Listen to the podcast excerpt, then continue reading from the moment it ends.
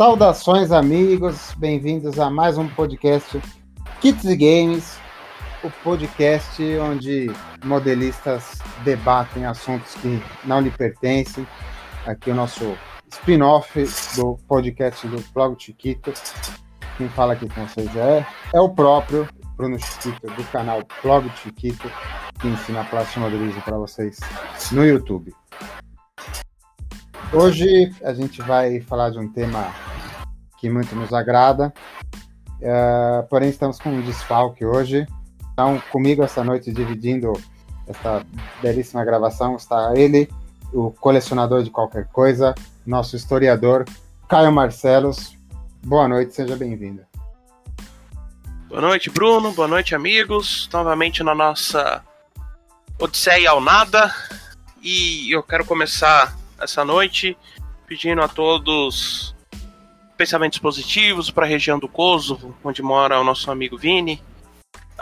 Como você sabe, Bruno teve um cessar-fogo lá na região, mas para você ver como que é a vida, né? Teve o cessar-fogo, os conflitos cessaram e veio as chuvas. As chuvas devastaram totalmente a região e nosso amigo Vini está sob água nesse momento e não pôde participar. Momento bastante delicado esse. Uh, já fiquei sabendo até que o Bono vai regravar Miss Sarajevo em homenagem ao Vini.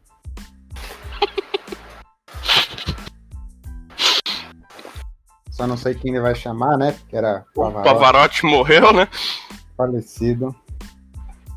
Não sei se vocês sabem, não sei quem, quem, quem está nos ouvindo sabe, mas Chiquita é um grande fã de Pavarotti. Ah, tu gosta de Pavarotti?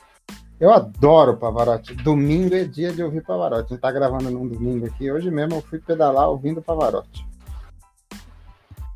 Olha só, tá vendo? O blog do Chiquito também é cultura, tá vendo? É, tá, Miss Sarajevo com o Bono tá na minha playlist aqui. Não, é, eu gosto mais de ópera, eu não gosto muito das inserções popelescas de Luciano Pavarotti, mas, mas tá aqui na, na, minha playlist. Eu gosto de ópera, né? Eu sou. Entre as, as músicas eruditas, eu gosto muito de óperas. Óperas em italiano, óperas em alemão, pelo amor de Deus, não, né? Mas enfim. O tema de hoje é tão clássico quanto ópera. Iremos falar de Star Wars. Vamos aproveitar que o, que o nosso amigo Vini está lá é, se recuperando das enchentes de Kosovo e vamos falar de um tema que ele não gosta, então ele não vai se importar de não ter participado deste podcast de hoje. E tu, Caio? Gostaste de Star Wars? Eu acho que 99, eu e 99% da população mundial, né, gostamos de Star Wars. Mas, mas gostamos das coisas clássicas, né? As coisas que não foram, nem todas, é claro, mas a grande maioria que o nosso amigo das orelhas grandes colocou a mão, a coisa desandou, né? É, a partir do momento que a nossa amiga Disney assumiu, a coisa ficou meio estranha. Não sei se reescreveram os roteiros originais do George Lucas, o que foi que eles fizeram, mas antes disso estava tudo muito bom. É, Star Wars é um sucesso desde que passava na sessão da tarde, lá nos anos 90. Que foi a primeira vez que eu assisti. Hã? Passar da sessão da tarde? Eu acho que não tem censura para passar a sessão da tarde. Ah, bom, nos anos 90, no início dos anos 90, não tinha censura para nada, né? Vamos combinar que, tipo, você podia passar qualquer coisa na sessão da tarde. Bom, eu sou um grande fã de Star Wars. Eu gosto até até das coisas ruins de Star Wars. Eu gosto. Uh, mas eu, mesmo gostando das coisas ruins, eu vou ter que concordar com você. Mas eu acho que não é nenhum problema da Disney. Ah, eu, eu não tenho essa, essa rusga com a Disney como a gente tem com o EA, por exemplo. Eu não acho que o que a Disney põe a mão ela estraga. Pelo contrário, eu acho que ela tem um senso de de, de qualidade e, e investe muito nas coisas. Eu acho que o, pro, o problema dessas novas reencarnações é, é porque saiu da, da, da mão do criador, né? A gente, a gente já sabia mais ou menos o que saía da, da, da cabeça do, do, do George Lucas, né? A forma de pensar. E eu acho que saiu da, da, da gestão original. Esse que foi, foi o problema. Mudou, mudou o treinador ali, o, o elenco começou a jogar de forma estranha. Né? Eu, particularmente, já que a gente está puxando esse assunto, né, eu acho que a grande falha é, da Disney foi ter entregue nas mãos do J.J. Abrams. Né? J.J. Abrams, que deve ser sócio majoritário da EA. Que não é, é possível. não, o J.J. Abrams, é, eu gostava, eu admirava o trabalho dele lá atrás, quando ele fez quando ele fez Elias, eu gostava de Elias, eu gostava muito de, de assistir lá a Jennifer Garner. Uh, depois ele se meteu lá, a produtora dele foi a grande produtora que fez Lost, né? Já começou Lost, aí? Já começou é, então, aí? Lost, é, Lost é, é, foi uma série que eles começaram, eles tinham uma premissa ótima, mas eles não faziam ideia do final, né? Alguém, tipo, no bar soltou uma ideia, ah, um avião caiu na ilha, eles não sabem direito. Ô, oh, puta ideia, hein? Isso aí dá umas duas temporadas, vamos fazer. Fizeram nove e não sabiam para onde iam, né? Então, ali já foi um grande presságio. Mas nas últimas décadas, né, alguém, alguém decretou que o J.J. Abrams ia ser o, o, pai dos nerds, né? Porque tá na mão do cara é, os dois polos de rivalidade, né? Star Trek e Star Wars. É, eu particularmente gosto dos dois. Mas o cara, o cara regeu os dois na última década, né? E o rei dos, rei dos nerds, mas não, não sei se é para tudo isso. É, então, é, eu acho que a partir do momento que elegeram ele, né, o, o, o, sucessor de, do, do Lucas e do Spielberg, né, pra, para os corações nerds, ele perdeu um pouco a mão. Apesar do que, por exemplo, eu já não gostei do final de Armageddon. Armageddon, para mim, já, já, já seria o primeiro indício, assim, ó, cuidado com esse cara não gosto muito do trabalho dele, né? Eu acho que, eu não sei, ele se perde um pouco na. Ele é muito formulaico e ele tenta fazer uma coisa para agradar fã, né? Eu, eu não, não, sei, ele, eu acho que ele perdeu a mão, né? Um pouquinho, não sei. Ah, eu. Assim, o problema dele é que eu acho que. Ele come... Os filmes dele, a maioria dos filmes dele começa legal, do meio pro final, ele começa a querer inventar moda. E aí eu acho que é a hora que ele se perde. Sabia que o Armagedão era dele? É. Armagedão não é do Michael Bay? Mas eu acho que ele tem a produção. Eu jurava que era. Ah, tá lá, roteiro, J.J. Abrams, você tem razão. Direção do Michael Bay, né? Michael Bay, o Michael Bay é aquela pessoa que vocês sabem o que esperar dos filmes dele, né? Ele não decepciona porque você já sabe o que você vai receber. Exato. É, é dele também, do J.J. Abrams, os Missão Impossível, né? Também, as últimas, as últimas encarnações aí. Se bem que Missão Impossível não é uma franquia que eu, que eu goste muito, mas também não desgosto, né? Não é uma coisa que, que me toca. Mas é carregada nas costas pelo Tom Cruise, né? Então acho que ali ele tá lá só para só pra só gritar ação. É, só pra mandar cortar a câmera, né? Que ali, aquilo ali é a, é a brincadeira do Tom Cruise. É, ali, ali é feio. Outros, outras coisas que ele tem na mão, né? Que tem o DNA dele. É. O Cloverfield, que eu achei razoável. O primeiro, é. né? Depois reencarnaram ele e podia ter ficado só no primeiro. É, exatamente. O, aí o que teve o primeiro foi o Cloverfield, o segundo acho que foi o Cloverfield 10, Rua 10, né? Rua Cloverfield. É, 10 anos depois, uma coisa assim. É, podia ter parado ali. Pra mim, morri ali, acabou, e vamos todo mundo ser feliz. Mas aí o cidadão continuou, né? Ele não, ele não, não sabe a hora de parar. Tanto que é, tem o Skywalker Legacy, né? Que tá saindo agora. Na, nos próximos tempos. Talvez a pandemia tenha mudado um pouco isso daí. E aí ele botou a mão no primeiro Star Wars, que foi o Despertar da Força, né? Force Awakens, direção e roteiro dele. Exato. Aí, meu amigo, a franquia Star Wars, ela tropeçou. Ela tropeça, Não, o... ela tropeça. Eu tô falando assim, cinema, né? Tipo, pra mim, o, fi, o fi, ela tropeça no Despertar da Força. Ela levanta com o, o. Rogue One. Rogue One. E depois, ladeira abaixo, um rolimã sem freio. Exato. Até chegar no Mandalorian. Até chegar no Mandalorian que por sinal não tem uma vírgula assinada por J.J. Abrams. Por que será que é bom, não é? Mas vamos não, vamos, vamos seguir uma sequência então, assim. Então, vamos cronologicamente, né? Você é fã de Star Wars desde quando?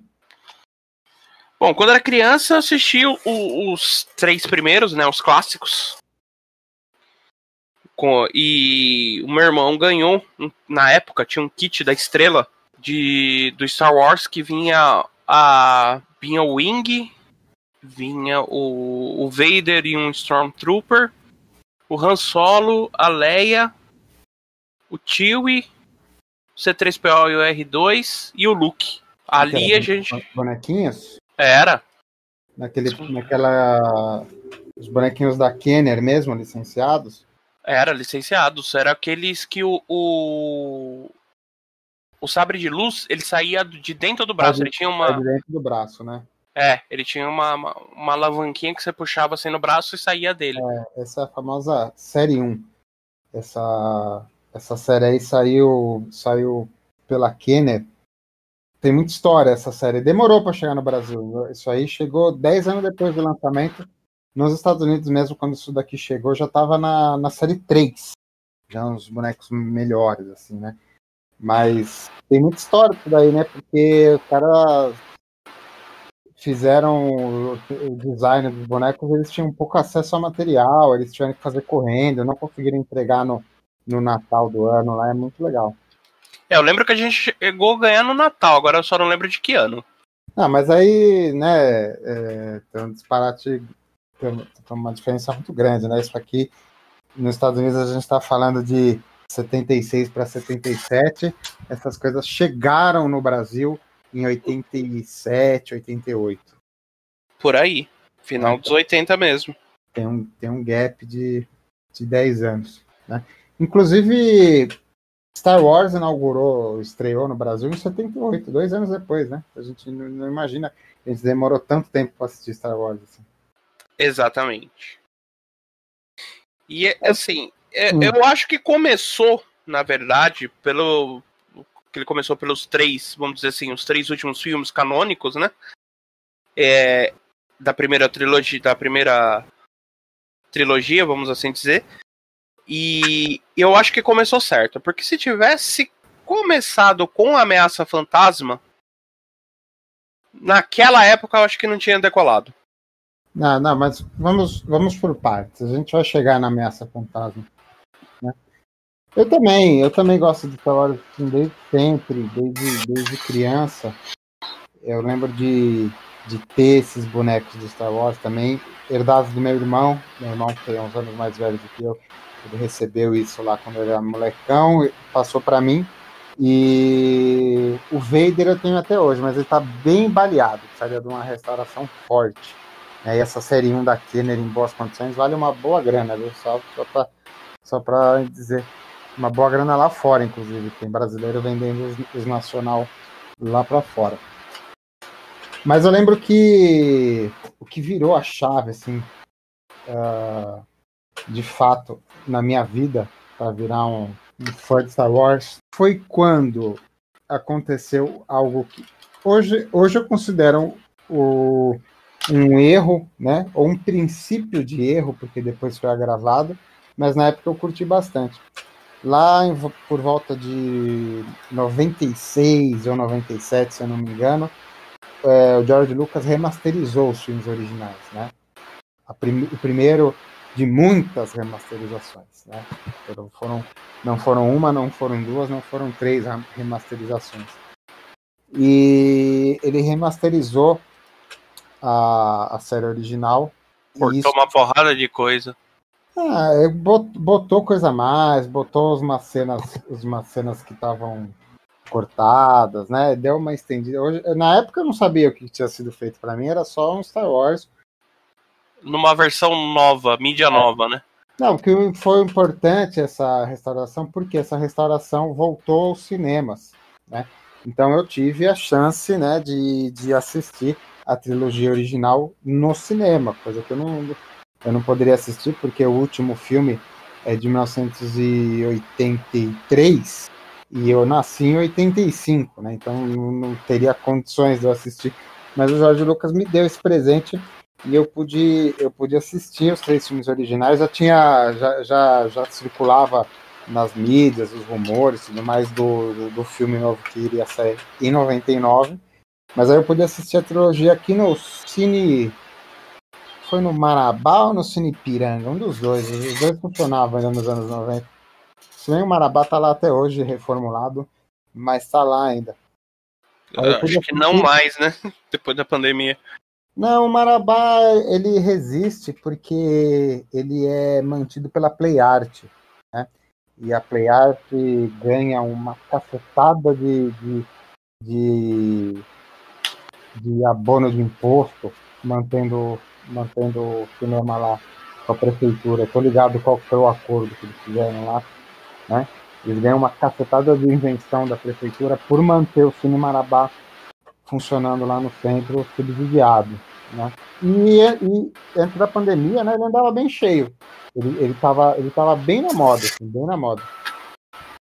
E eu pude assistir os três filmes. Eu lembro que eles ficaram em cartaz pouco tempo, então era 15 dias para cada filme. Então a cada 15 dias eu fui no cinema.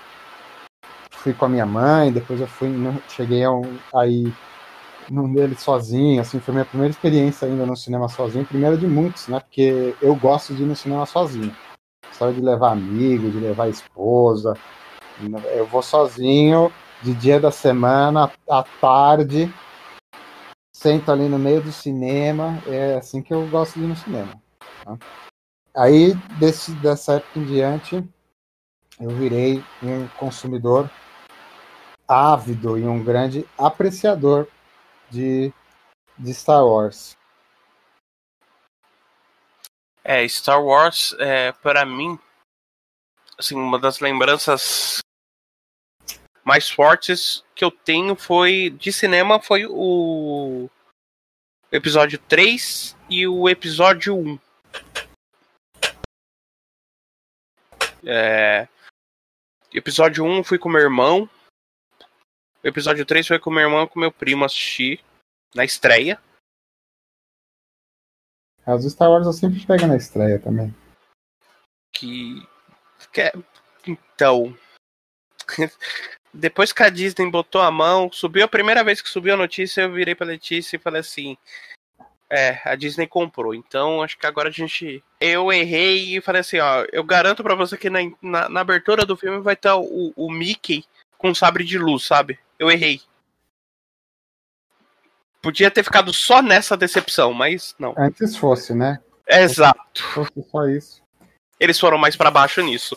Mas o, o Star Wars, assim, nos anos 90, ele virou um nicho, né? Era difícil você ter gente que conversava sobre esse filme. Pelo menos eu eu fala, brincava bastante com meu irmão, com meus primos, mas dificilmente tinha alguém fora desse círculo que falava de Star Wars. É porque teve um hiato muito grande, né? Teve um hiato entre, entre o Império Contra-Ataque e a Ameaça Fantasma. São Retorno de Jedi, Retorno de Jedi. É, o Retorno de Jedi e a Ameaça Fantasma são 17 anos, é isso? Mais até, né? É, de 83 a 99, né? Então, é bastante coisa. Assim, teve um hiato muito grande, teve, rolou muita coisa entre eles, né? Mas paralelo aos, aos filmes, né? A, a, a, o, o, universo expandido é, sempre foi muito prolífero, né? Jogo, revista, livro, jogos de videogames maravilhosos que a gente vai falar ainda hoje. Jogos horríveis. Jogos horríveis também.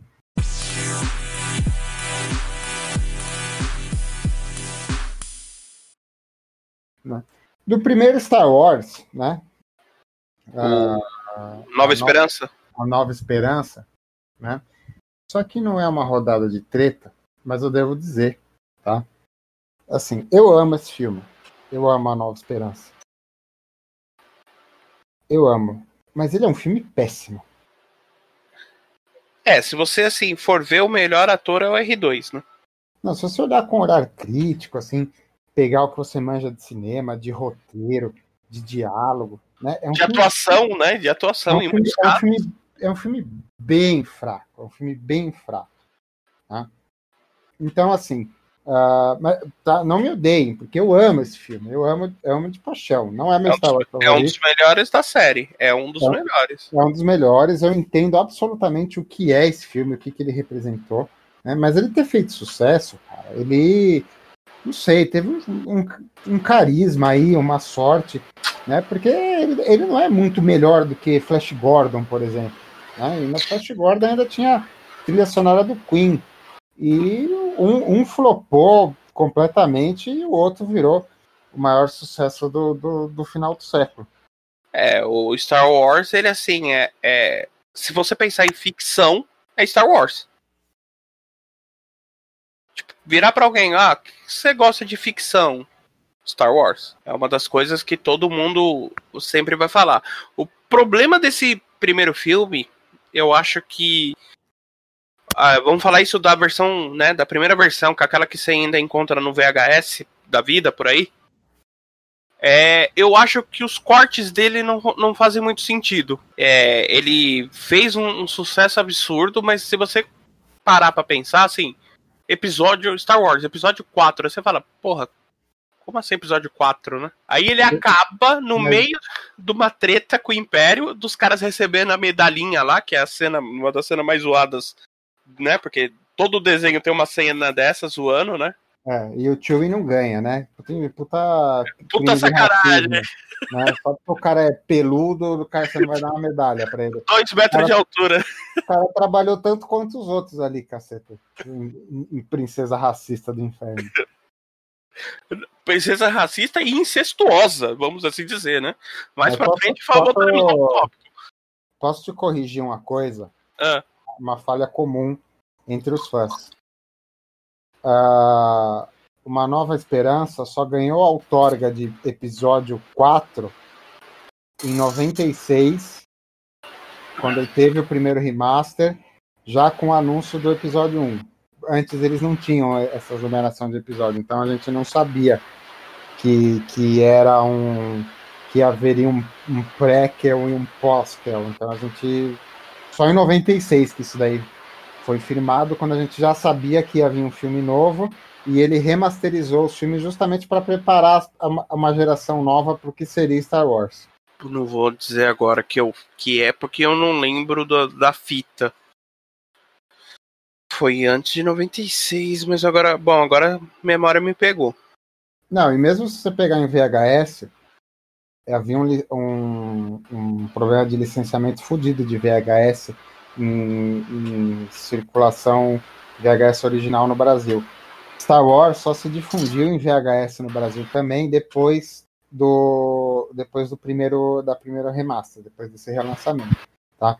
Tanto que se, se alguém tem um VHS da versão original, uh, da versão sem sem ser o primeiro remaster, é, procura um colecionador aí que tá valendo uma grana. Você tem um tesourinho aí em casa e não tá sabendo.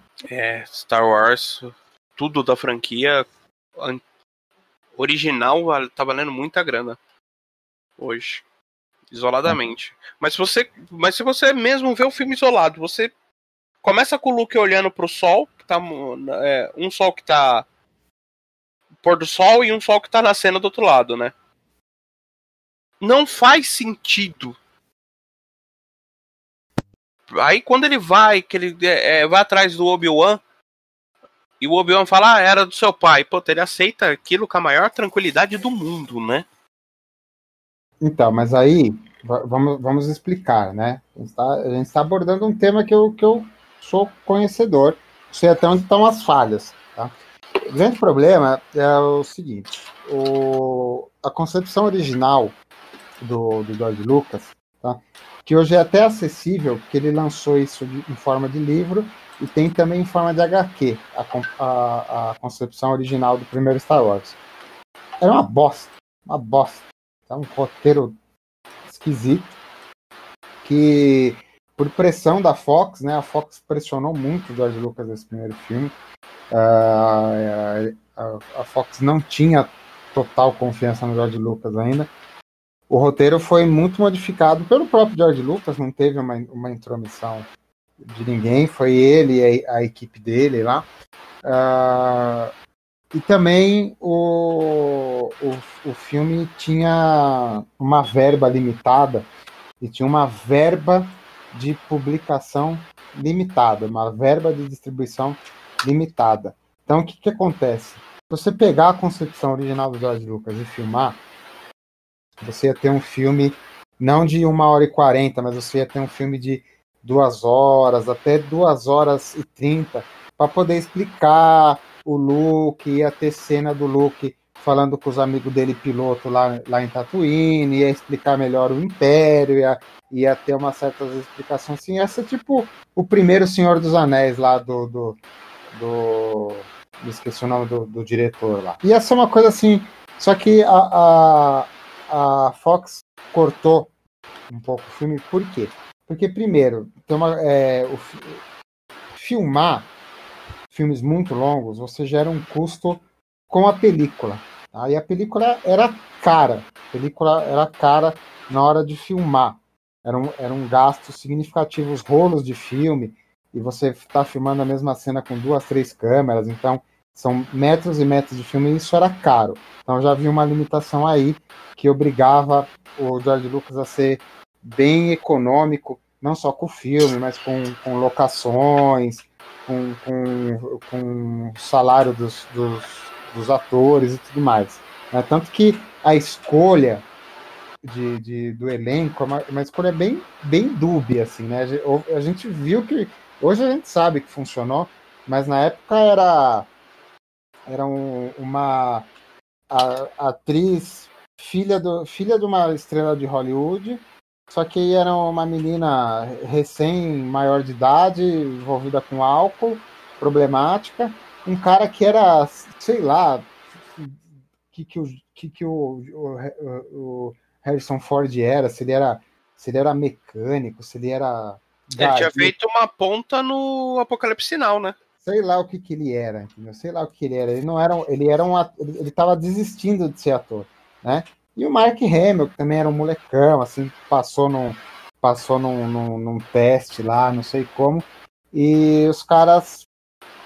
Uh, a ideia do, do, do George Lucas era assim: não, a gente tem verba para um ator bom, né? Então tipo, trouxeram o Alec Guinness, que já tinha já era vencedor de um Oscar na época, já já estava assim bem veterano, um ator shakespeariano, tudo mais. Trouxeram o Alec Guinness lá, é, ele ia segurar a, a parte do, do, do, elenco dos mocinhos. Né?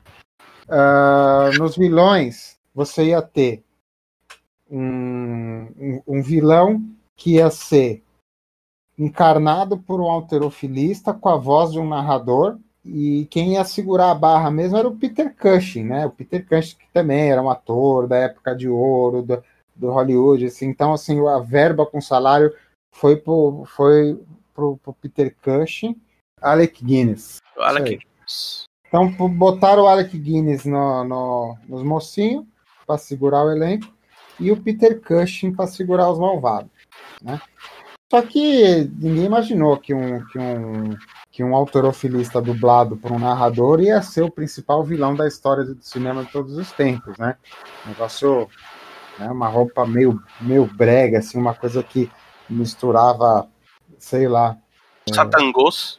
É, uma coisa assim, como, como que eu posso como que eu posso explicar? É uma coisa, uma mistura de, de arte deco com sadomasoquista, né? A, a, a, roupa do, do, do Vader. Mas enfim. Então, assim, era um, um, elenco, um elenco bem esquisito, uma verba muito limitada, e tinha uma verba limitada de distribuição. Então o filme não podia ser longo, porque se você, é, um filme longo significava um, é, duas horas e meia, três horas de filme, isso encarecia demais o filme para distribuição.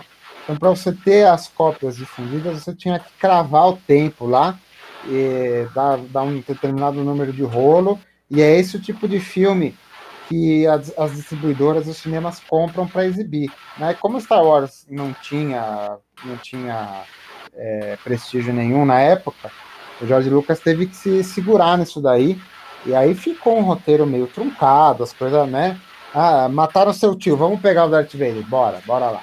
Então, é assim, é tomada as decisões desse jeito, porque o roteiro não podia se, se alongar por questões financeiras, né?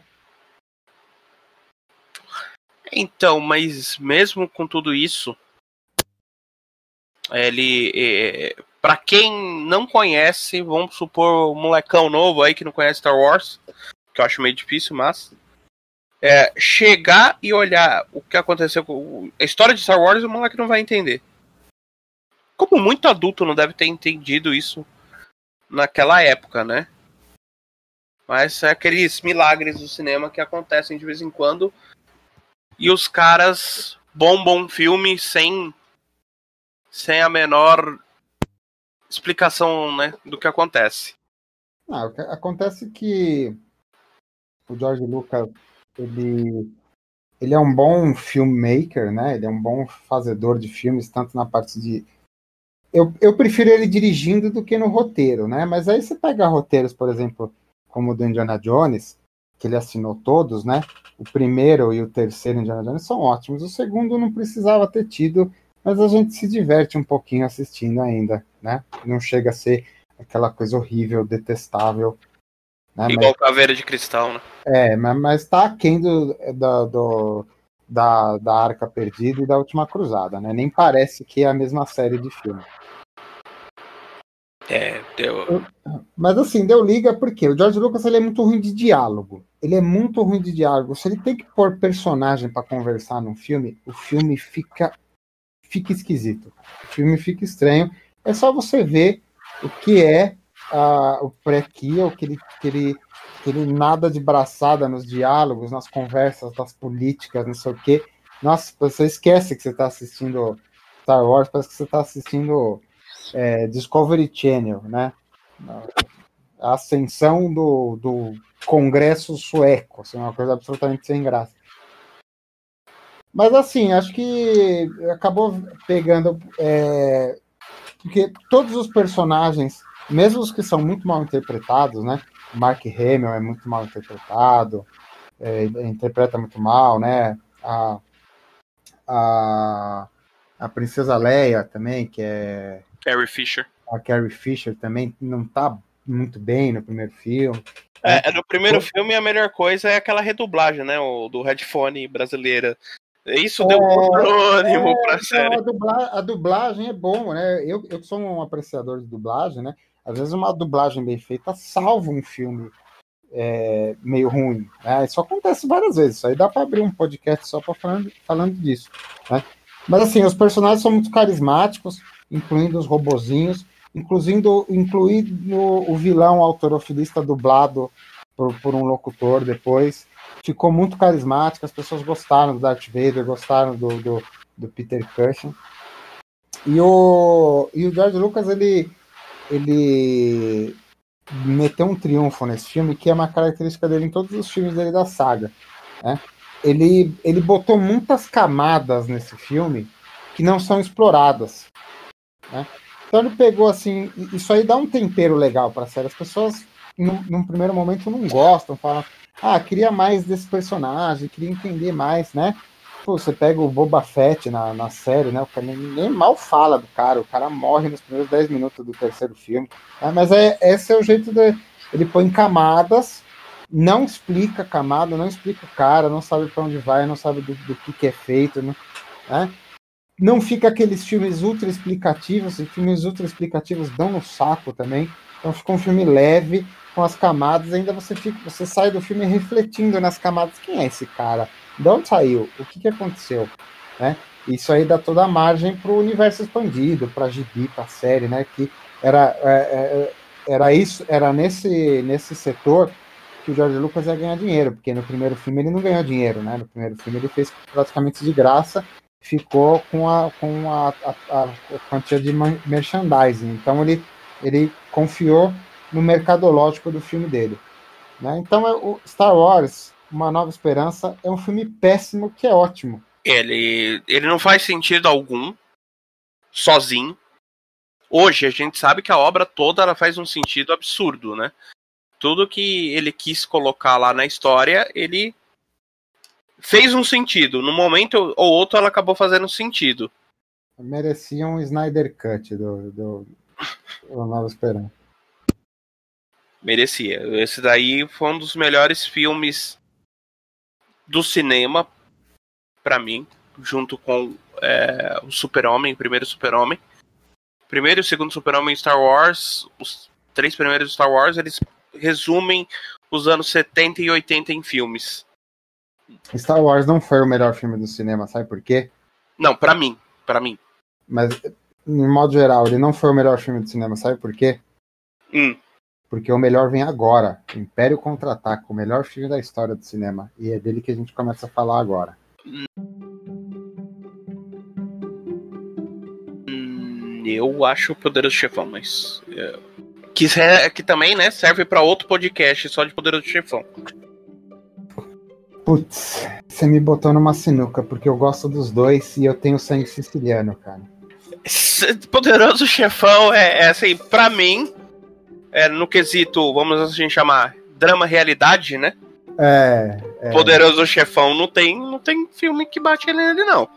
É, meu bisavô saiu fugido da Sicília. Meu bisavô tinha, tinha família, tinha dinheiro, tinha casa. Saiu fugido da Sicília, não explicou para ninguém.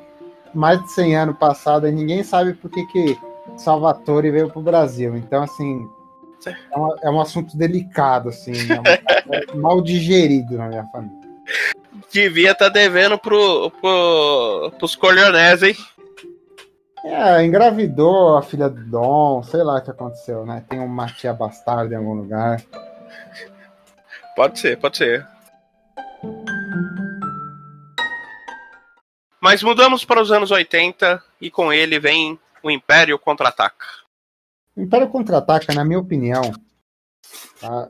é, já dando spoiler do resto do podcast, é o, é o meu favorito e ainda é, na minha opinião, o melhor filme de Star Wars, é o Império Contra-Ataca. O Império Contra-Ataca, ele tem ele tem tudo para dar certo. Tudo para dar certo. Eu vou explicar para você. Eles pegaram o elenco ruim do primeiro filme e o elenco ruim foi amadurecido. Então eles tiveram tempo de, de, de ensaiar, de melhorar, de fazer outros filmes, de ler melhor o roteiro. Né? No Império Contra-Ataca, esquece essa história de essa história de, de orçamento. George Lucas estava rico, a Fox tinha enchido a raba de grana, a Kenner vendia brinquedo a dar com pau, tá? Então, Império Contra-Ataca tinha um cheque em branco. Precisa fazer, faz. Precisa construir os robôs de verdade para andar e gravar na Antártida. Faz os robôs, vai andar na Antártida. Não, não interessa. Mete o novo Star Wars aí e bota, bota para filmar. 18 então, milhões de dólares investidos nisso. 18 milhões de dólares na época, uma grana absurda. Acho que era o PIB do Brasil na época, se bobear. É, é. Assim, não daria para fazer bem nu dos lados dos anos 40, mas é assim, é uma grana absurda. Mas assim, chegou em 18, em 18 milhões de dólares de forma orgânica, porque não, não tinha um deadline, assim, você vai chegar em 18 e acabou. Não, o que tiver que fazer, faz, né? É, é que o George Lucas ele era muito econômico porque ele centralizava muitas coisas na empresa dele. Então, quem fazia os efeitos era uma empresa dele, quem fazia a mixagem de som era uma empresa dele. Né? Ele sempre foi um cara centralizador e ele teve muito sucesso com isso daí. Né? E ele estava lá como produtor, como idealizador, a ideia original era dele, mas ele resolveu um problema é, para mim muito latente do primeiro filme, que foi ele sair da assinatura do roteiro do segundo. O, que eu falo que ele, é ele não é um bom roteirista, ele entregou é, o roteiro do, do Império Contra-Ataca para dois roteiristas muito bons, o Leite Braggett e o Lawrence Kasdan.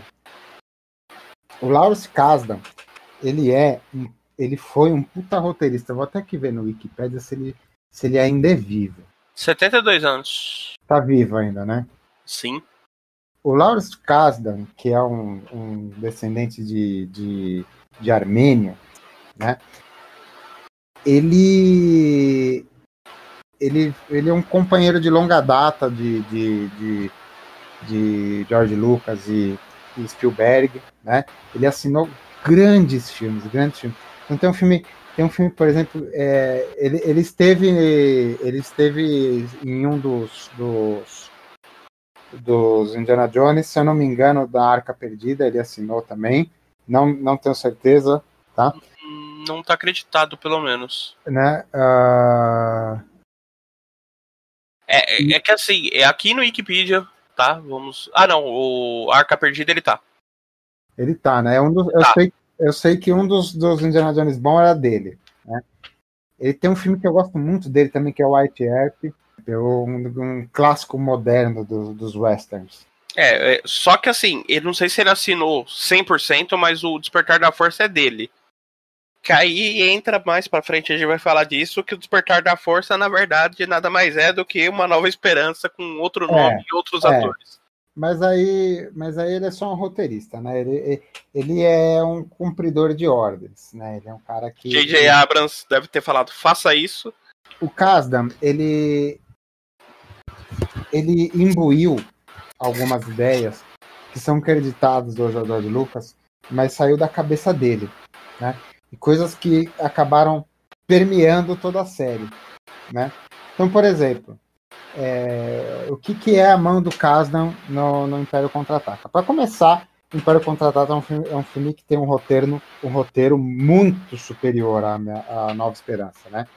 Ele resolveu completamente o problema de roteiro da Nova Esperança. É, ele tapou todos os buracos que tampou, né? ficaram, né? né? É, ele, ele fez ele fez um filme sem barrigas, né? O filme você não, não assiste um filme com essa sensação de ah, faltou umas coisas, né? Tem esse lance das camadas que não são exploradas, né? Mas aí é só para quem é muito fã, para quem assiste prestando atenção aos detalhes, né? Quem que é aquele carinha ali? Quem que é aquele personagemzinho ali? O público normal é um filme isento de barrigas, né? Mas coisas do tipo a, é, a forma como o plot twist do final foi feita, né? A, a, o maior plot twist da história do cinema, que é o Luke, eu sou seu, eu sou seu pai, né? Foi ideia dele. Ele imbuiu na série um negócio que a Disney deturpou né? E como ele está lá no meio também, né? Uh, ele pode ter, pode, pode ter participado disso também, que é o lance do equilíbrio da força, né? Uma coisa que a gente que depois a gente pode falar, né? Que é o lance do, do a, a força, ela não vai, ela não vai nem para o lado da luz nem para o lado da sombra. A, a, a luz ela busca o equilíbrio, né? Então é, se você pega na série, tá, a, a, a, a, força está sempre se equalizando, né? Então, quando tem muito Jedi, os, os Siths crescem, quando os Siths crescem, aparecem novos Jedi, né? Porque a, a força não é branca e nem preta, a força é cinza. Isso foi uma ideia do, do, do quase que o George Lucas não põe isso no filme. Uh, e o Kasdan foi contra coisas do tipo o Luke beijando a Leia, né? né? E, o, e ele foi ele foi contra os fantasmas, né? Os fantasmas, os fantasmas. Sexto sentido, vamos assim dizer, né? É, os fantasmas foi, foi imbuído aí pelo, pelo próprio George Lucas, que queria reaproveitar é, personagens, né? Queria, queria reparar o erro de ter matado um personagem que foi tão poderoso que foi o Alec Guinness. O Alec Guinness era um ator foda, né? E, tipo, matou o cara. Falou, não, agora nós temos que trazer inventou essas porra de fantasma, né? Que aí é. já é uma parte, uma parte de Star Wars que eu não gosto. É, morreu, morreu, entendeu? Você, você aprende com a pessoa enquanto ela tá viva, porque quando ela morrer, ela morre, entendeu? É, essa é o Acabou. Sentido, né? Funciona para essa galáxia e funciona para as outras também. É, o que acontece é que nos anos 70 não era comum você matar seus personagens, tá? Não, não tinha passado Game of Thrones na TV ainda, né? Game of Thrones você não podia se apegar a ninguém porque podia morrer todo mundo a qualquer momento. Né? Isso quando a série era boa, né? Esquece o fim. Eu não assisti uh, o final. Aí no, nos, nos, anos 70, isso, isso não era comum. Isso não era comum. Isso aí foi tido como, como uma coragem do, do, do George Lucas. Né? Ele matou os dois principais atores da série dele no primeiro filme. Ele matou o, o Alec Guinness e o Peter Cushing. Ele matou os dois caras que tinham um Oscar no filme dele, ele matou os dois. Talvez para não pagar o salário nos próximos filmes, né? Mas aí depois ele se arrependeu. Na época não era comum matar protagonista desse jeito, ele arrumou um jeito de trazer os caras de volta. Né? O Peter Cushing veio, veio ser trazido muito depois, né? já, no, já aqui no, na, na última geração, mas também é, dentro da cronologia. Então ele não foi ressuscitado, só, só contaram uma história de antes dele morrer. Né? Mas se ele tivesse é, não ressuscitado o, o, os personagens, ele estaria na vanguarda, né? Ele, ele teria feito essa revolução do, do, da criação de história que a gente tem hoje, né? Que você, você assiste uma série, ninguém é insubstituível, todo mundo pode morrer a qualquer momento. Por quê? Porque a vida é essa, né? A gente pode estar tá gravando aqui, o, o, o, sétimo andar pode cair na minha cabeça e acabar o, acabar o, o, o podcast aqui. A vida é feita dessas coisas. Mas faltou faltou um, um, pouco de coragem também e, e, faltou um pouco de elenco de base. Então precisava trazer uns cara velho até para treinar a criançada que ele tinha colocado ali para tocar o filme. Mas ainda assim, mesmo identificando essas falhas, ainda é o melhor Star Wars, tá? ainda é o Star Wars mais legal. É o Star Wars do cheque em branco, né? Então, e o roteiro, na minha opinião, mesmo com essas barriguinhas, assim, com essas coisas que podiam ser diferentes, mas não são, né? A gente não vai conjecturar aqui, as coisas são o que elas são, a gente gosta, eu amo, e tudo bem de você não achar Império Contra-Ataca contra o melhor filme da história do cinema, mas se fizer um top 10, ele, ele vai estar tá nessa lista aí. É, o, o Star Wars episódio Império Contra-Ataca, ele ele começa a contar o passado de alguns personagens, né? Ele começa a dar, dar base para personagem. É, até então, ninguém tinha a mínima lembrança ou conhecimento, vamos assim dizer, né, até aquele momento, do que era o Han Solo. E aí você dá um pano de fundo pro, pro Han Solo, né? Passado dele. É, com o Lando, que é um, grande amigo dele. E aí você começa a ver todas as intrigas e os tentáculos do Império indo para qualquer lado, né? Porque nesse momento dois vilões né, marcantes da série explodem na, na, na tela, que aí aparece o, o volta o Darth Vader, né? Dessa vez mostrando todo o potencial do, do personagem e o Jabba the Hutt, né? Que caça ele o, e vai se tornar uma peça importante para o final dessa primeira trilogia. Então, na questão de é, personagens, eu acho que o, o, o Império Contra-Ataca ele consegue é, criar, vamos assim dizer, o pilar central da sustentação do, do da franquia. Faz ele um, começa a dar. faz um império B10 pra cacete, né? Exato. O império tá em todo lugar, o império acha todo mundo, o império pegando primeiro no, no, no lugar, né? Você vai se esconder no lugar, o império já tá, né? É, no, isso aí você tem razão. No, no, no Império Contra-Ataca, o Império Contra-Ataca valoriza o nome dele, né? Exato. É, dá, dá, dá peso para os caras, não é só uns caras uniformizados, assim, né? Dá peso para os caras, dá organização para os caras, e, e, você começa a ter medo do Império no Império Contra-Ataca. É um filmão, é um filme completo. É, tanto que toda, vamos assim dizer, a vestimenta dos oficiais do Império, né? É, bebeu na fonte daquele tiozinho dos, dos anos 30 e 40, sabe? O famoso tio Bigode. O tio Bigode, e, e aí os caras, assim, literalmente ali se espelharam nessa parte, né? Porque os, o tio Bigode tava em todo lugar a, a qualquer hora. Entre 33 e 45. É, existe, até um, existe até um boato não confirmado que o seu Hugo Boss que confeccionou as, as roupas do, do Império, mas não do Darth Vader, né? O Império do Reich mesmo. Prestou uma certa consultoria para os filmes também. Isso é uma informação não confirmada, mas já vi ventilado em muito lugar isso daí, porque ele era vivo ainda lá nos. Nos, nos 70 e 80, né? É, ele ainda estava lá.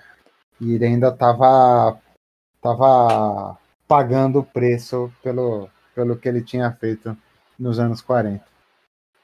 É, e, e eu acho que isso daí foi essa parte né, do, do Império está em todos os lugares. Assim, é, não tem como você fugir do Império. Eu acho que é uma das partes mais impressionantes da, da franquia e do cinema. Eu não lembro de nenhum filme que tenha, é, assim, que, o, que o, os vilões tenham esse poder, sabe? Essa, essa magnitude. O Darth Vader tem uma presença de cena incrível, né? Assim, assim, todo, todo mundo ama o Darth Vader. Acho que se todo, todo mundo pudesse escolher viver no mundo de Star Wars, todo mundo ia trabalhar pro Império, porque todo mundo gosta do Vader. Não sei se é medo, né? É... Ah, no Rock One, é, assim, tava todo mundo assistindo de boa na hora que a, a, o Darth Vader apareceu em cena. É, e foi a redenção, foi... né? Foi a primeira. Foi. O Darth Vader ele tem uma presença de cena em toda a série original ali, mas foi no Rogue One que a, gente, que a primeira vez ele entrou como o fudêncio mesmo, o cara que entra nos lugares e resolve sozinho, né? E foi sensacional. Eu assisti essa cena de pé dentro do cinema, foi incrível. Tá, no cinema, na sessão que eu tava, todo mundo. Teve gente que bateu palma, para você ter uma ideia, no poder. É, na minha também. Na minha que... também. Aquela no... sala, aquela, aquele corredor com a neblina e você vê só o, o, o sabre vermelho acendendo. Puta, só de lembrar da cena eu me arrepiei, eu tô todo arrepiado aqui, cara. Aquela cena é fantástica. E, to, e assim, hoje o que temos de Darth Vader foi no Império Contra-Ataca. Tipo. Começou ali. Começou, começou ali. ali. Ele era... no primeiro, cara, assim, no primeiro foi assim. Tipo, o Jedi que trouxe o desequilíbrio à força, né? Vamos assim dizer. É, no primeiro ele era capanga do, do Moff, né? Ele era capanga do Peter Cushing lá. Ele. Depois que ele ganhou, ganhou as camadas dele, né? É, acho que é ali que entre o, o, o primeiro, né, o, o Nova Esperança e o Império Contra-Ataca, o George Lucas deve ter escutado da galera que o Darth Vader devia ser. Deve ter recebido alguma coisa, ó. Investe no, no Vader que o negócio vira. Vai de Vader, cara. Vai de Vader que o negócio vira. Porque, meu, a partir dali. É, hoje, se você perguntar para qualquer pessoa assim, Star Wars, Darth Vader. Cara, já vem na hora na cabeça o Darth Vader. Exato. Por, porque o personagem é um personagem com um apelo é, formidável. Você. E aí agora a gente pode entrar num, num, num quesito merchandising. O que, que vale mais para essas franquias? Merchandising, cara. Você consegue fazer boneco, lancheira. É, eu lembro que era, quando era criança tinha uma. aquelas garrafinhas de lancheira. Que a, a tampa dela era o Darth, a, a máscara do Darth Vader. Aquelas merchandising, o assunto merchandising combina exatamente com o que nós iremos falar agora, né? O Retorno de Jedi. 1983. E 83, data de lançamento ali, é, finalzinho de novembro de 83, para o Natal de 83, saiu um filme que, mais uma vez, eu amo, mais uma vez eu assisto, se estiver passando na TV agora, eu sento meu bumbumzinho e assisto até o final, mas, verdade seja dita, tá? a, a curva, a barra desceu um pouco no, no Retorno de Jedi. Tá? Uh, Com um orçamento mais alto, vamos assim primeiro, assim dizer. Primeiro, primeira coisa, primeira coisa. O Império Contra-Ataca foi muito foda. Então não, é, é, praticamente impossível você emendar um foda depois de um foda. Não tem como. Não tem como. Tá? Então, assim, é normal. É, é comum a gente ver isso em trilogias boas, em trilogias decentes. O último filme chegar um pouco sem fôlego e, e já um pouco viciado. E é o que acontece com o Retorno de Jedi. O Retorno de Jedi é um filme bom, é um filme ótimo, né? Adoramos o Retorno de Jedi. Mas ele já não está na lista do top 10 dos filmes de todos os tempos. É, ele já tem, um, ele já tem uma, um gap grande em relação ao Retorno de Jedi, o Império Contra-Ataca. É, justamente porque é, um desses motivos é que não dava para fazer dois filmes tão fora na sequência, né?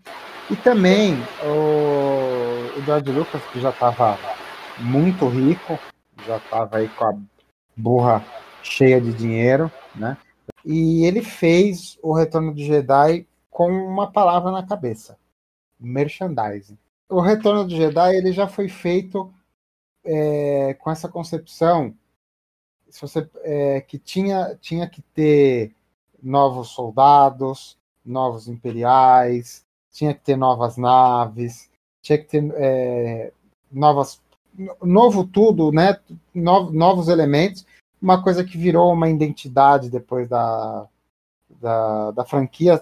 Todo filme tem novas naves, tem novos, novos imperiais, novos Stormtroopers, Tá aqui para vender bonequinho, para vender nave, para vender kit, para vender tudo. Né? E o, Império o Retorno de Jedi foi feito muito com, com, com isso na cabeça, né?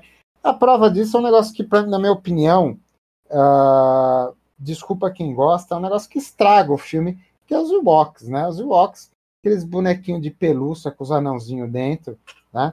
Aquilo lá descaracterizou o filme, né? Aquilo lá tava, tava ali, tava ali pro, pro cara levar a namorada dele no cinema e a namorada fala, ah, que fofinho esse filme. Então levar uma criança e pegar uma criança nova para assistir, para vender é, lancheira dos Ewoks, é, vender pijama dos Ewoks, vender filme dos Ewoks, né? É, a gente fala que as pessoas falam que que Rogue One foi o primeiro spin-off do Star Wars, as pessoas esquecem que teve Caravana da Coragem 1 e 2 do, o filme dos Ewoks, né? E teve desenho também.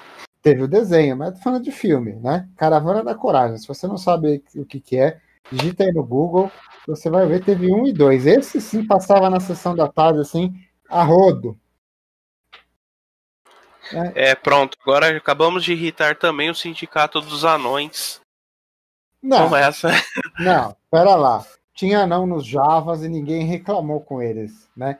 tem um anão dentro do R2 e ninguém achou. É... Ninguém sabia que tinha um anão dentro do R2, cara. É, o R2, o R2, o R2 original, ele são dois, dois mockups, né? Um é rádio controle e o outro vai um anão dentro. Né? E o anão tem foto dele com o elenco aí. Ele é um cara, ele é um cara reconhecido dentro dele.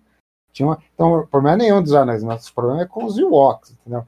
Não dá para um ursinho carinhoso com uma lança mal feita de madeira vencer o império, aquele império fudido que a gente vê no Império Contra-Ataca, aquele império que chega nos lugares antes, aquele império que tem um maquinário militar fudido, entendeu?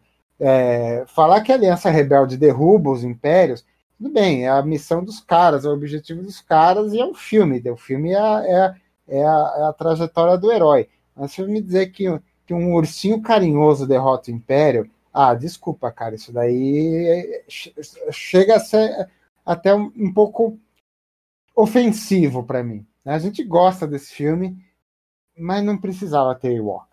É, o, os ursinhos carinhosos de roubarem o Império ficou, ajudar, né, na, na, nas batalhas lá no, no planeta de roubar o Império foi meio, foi meio estranho.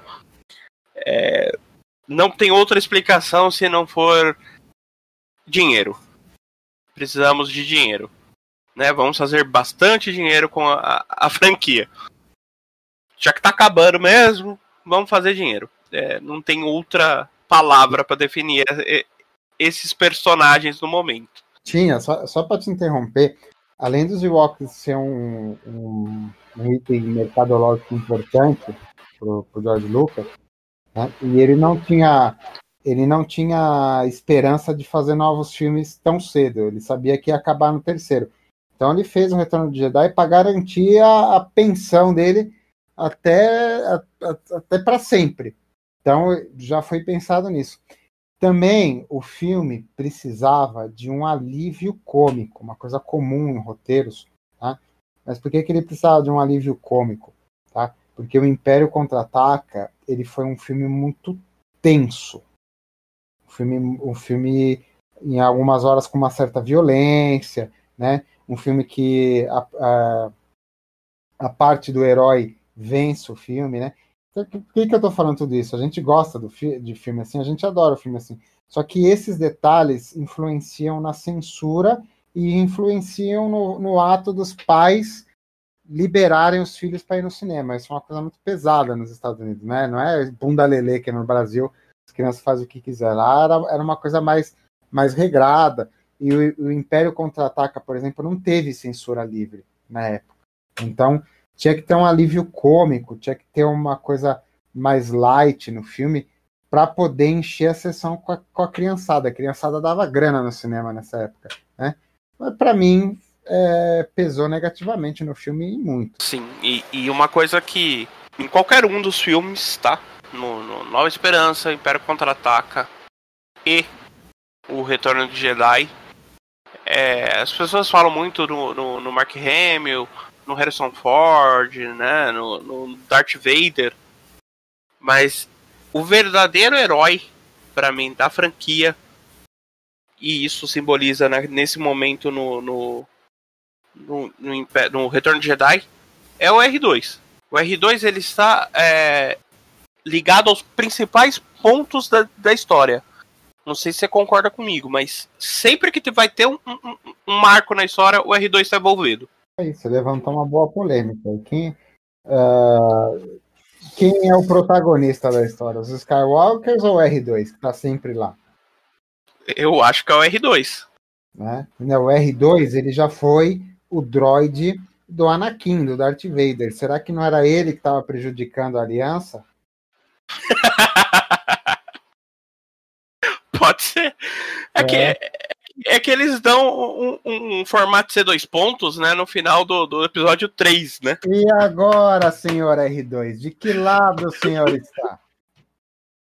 Vai provar a fidelidade. O R2 não, o C3PO, que era o do Quero uma CPI do R2. O C3PO que foi construído pelado, né? Nas palavras do próprio.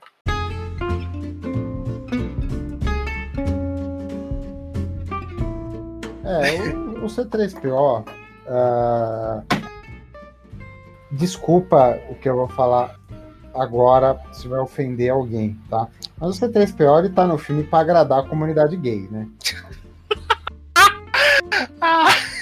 inclusive, in, inclusive, a relação que ele tem com o R2 é meio homoafetiva, assim, entendeu?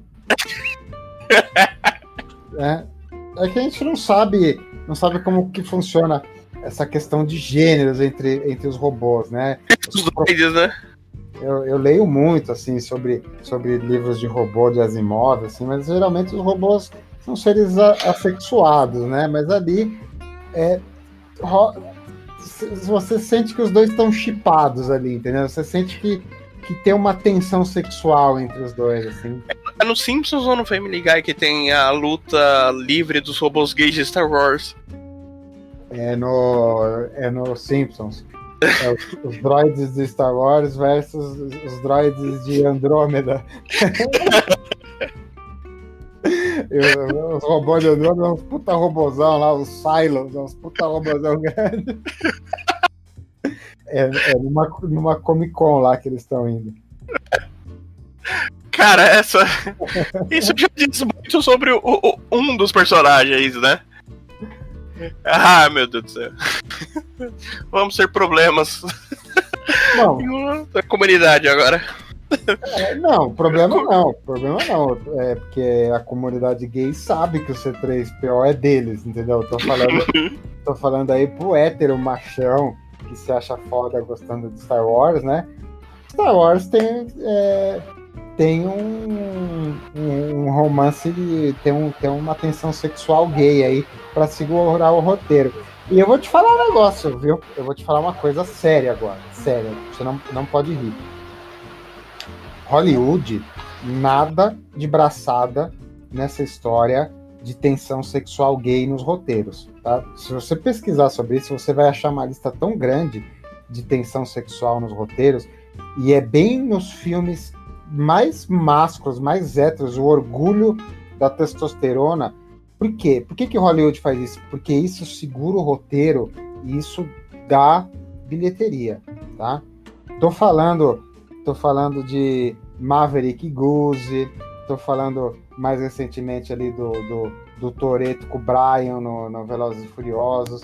E, e por aí... Balboa e Apollo Creed.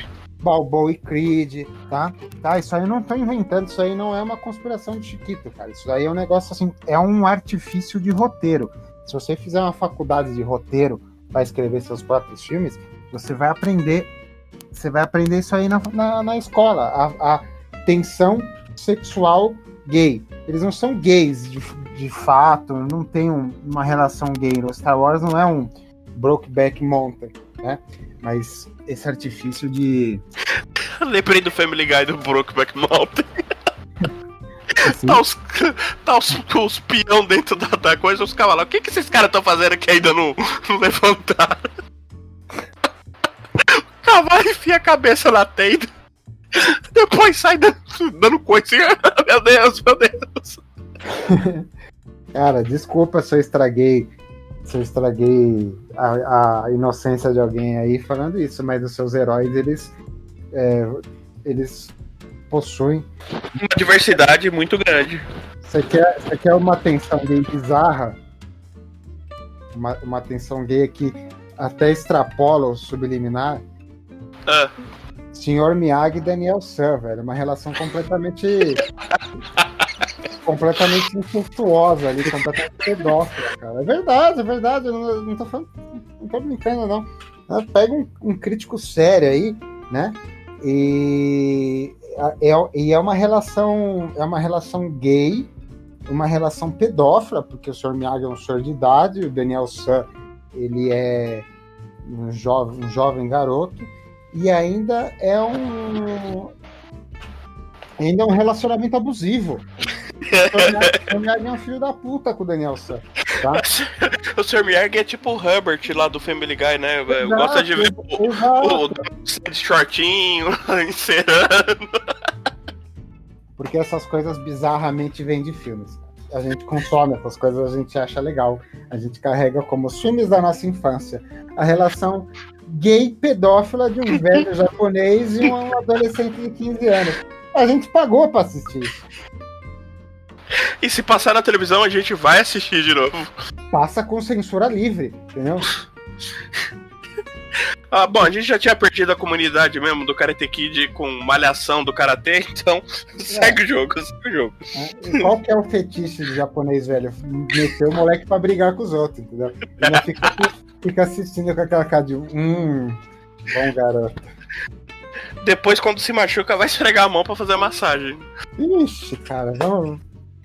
Vamos. Vamos mudar vamos, de assunto. Vamos voltar pro esporte, vamos voltar pro Star Wars. vamos, mudar, vamos mudar de assunto. Passou-se um grande, um grande hiato. Passou-se a primeira leva de, de remasters do Star Wars. 97? Né? 96, 97, o grande remaster. Né? Na minha opinião, é, o remaster é, ele teve o lado bom, porque ele trouxe Star Wars para uma geração nova, trouxe VHS, trouxe para o cinema, né? Tem coisas legais no remaster, mas botaram a mão numas coisas também que, pelo amor de Deus, né? Aquela, aqueles monstrinhos cantando no castelo do Jabba. Puta que te pariu, hein, seu Jorge Lucas? Da onde você tirou? Da, da, de que bueiro que você tirou aquilo lá, velho? É sério, ali ele, eu acho que ele, se ele tivesse no original colocado os Muppets para fazer uma ponta, não tinha ficado tão estranho quanto aquilo. Não, aquilo lá ficou horrível. Mas enfim, tá lá, gostamos de Star Wars. 1999, numa hype absurda, uma hype que eu vivi avidamente, dia após dia, hora após hora, notícia, trailer fantástico, Jornal Nacional, fila na porta para comprar ingresso. Foi Star foda. Wars, a ameaça fantasma. Chegou um Star Wars, o primeiro Star Wars para a geração Y, para os nascidos nos 80 e 90 é, apreciarem a obra de George Lucas. O que dizer deste, deste marco de cinema? Olha, é, nesse filme eu vou apontar duas coisas, eu só não gostei de duas coisas, tá? É, assim, como um todo que eu não gostei. Uma, aquela história dos midichlorians no sangue, ou qualquer porra que chama. Nossa senhora, aquilo lá, lá, tipo, depois a gente vai entrar foi, mais. Aquilo lá foi apagado, né? Se o Jorge Lucas pudesse entrar na casa de todo mundo com, com a canetinha do MIB para apagar aquilo, ele faria. Pelo amor de Deus, mas continua, vai. O, o Marty Mind Blowers lá, né? Ele, tipo. Ele faria, cara, porque aquilo lá, tipo, em primeiro lugar, isolado, e o, a utilização do Darth Maul. É, eu acho que o Darth Maul é responsável, inclusive, pelo Google estar no inferno, né? Porque o Google é satanista. Graças ao Darth Maul. E ele foi. Não, não souberam construir o, o, o, o personagem. Explica melhor essa história do Google e antes de eu discordar de você sobre isso. Do Darth Maul ou do Google? Do Google ser, ser satanista pelo Darth Maul. Ah, você não viu o vídeo na internet? Tem um vídeo na internet, Google satanista, por causa que ele tem uma estátua, um busto lá do Darth Maul na casa dele. Aí, uns anos atrás, tipo, algum jumento, acho que foi na época que ele foi pra, pra Record, falou que o Gugu era satanista que ele estava indo pra Record para que ele tinha encontrado Deus. Ah, o Gugu é satanista? É, eu, Gugu. Entendi, eu entendi o Google. Não, o Google é ah. comunista, pô. ah, desculpa. Ah, o Gugu.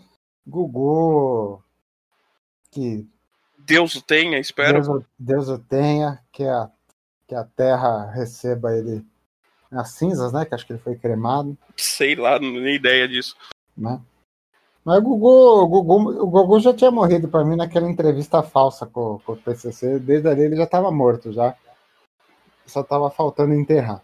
Mas assim, mas enfim, vamos, vamos falar duas coisas. Duas coisas que eu não gosto de, de, de Império Contra-Ataque. Tem duas coisas que eu não, do, do Ameaça Fantasma. Tem duas coisas que eu não gosto desse filme.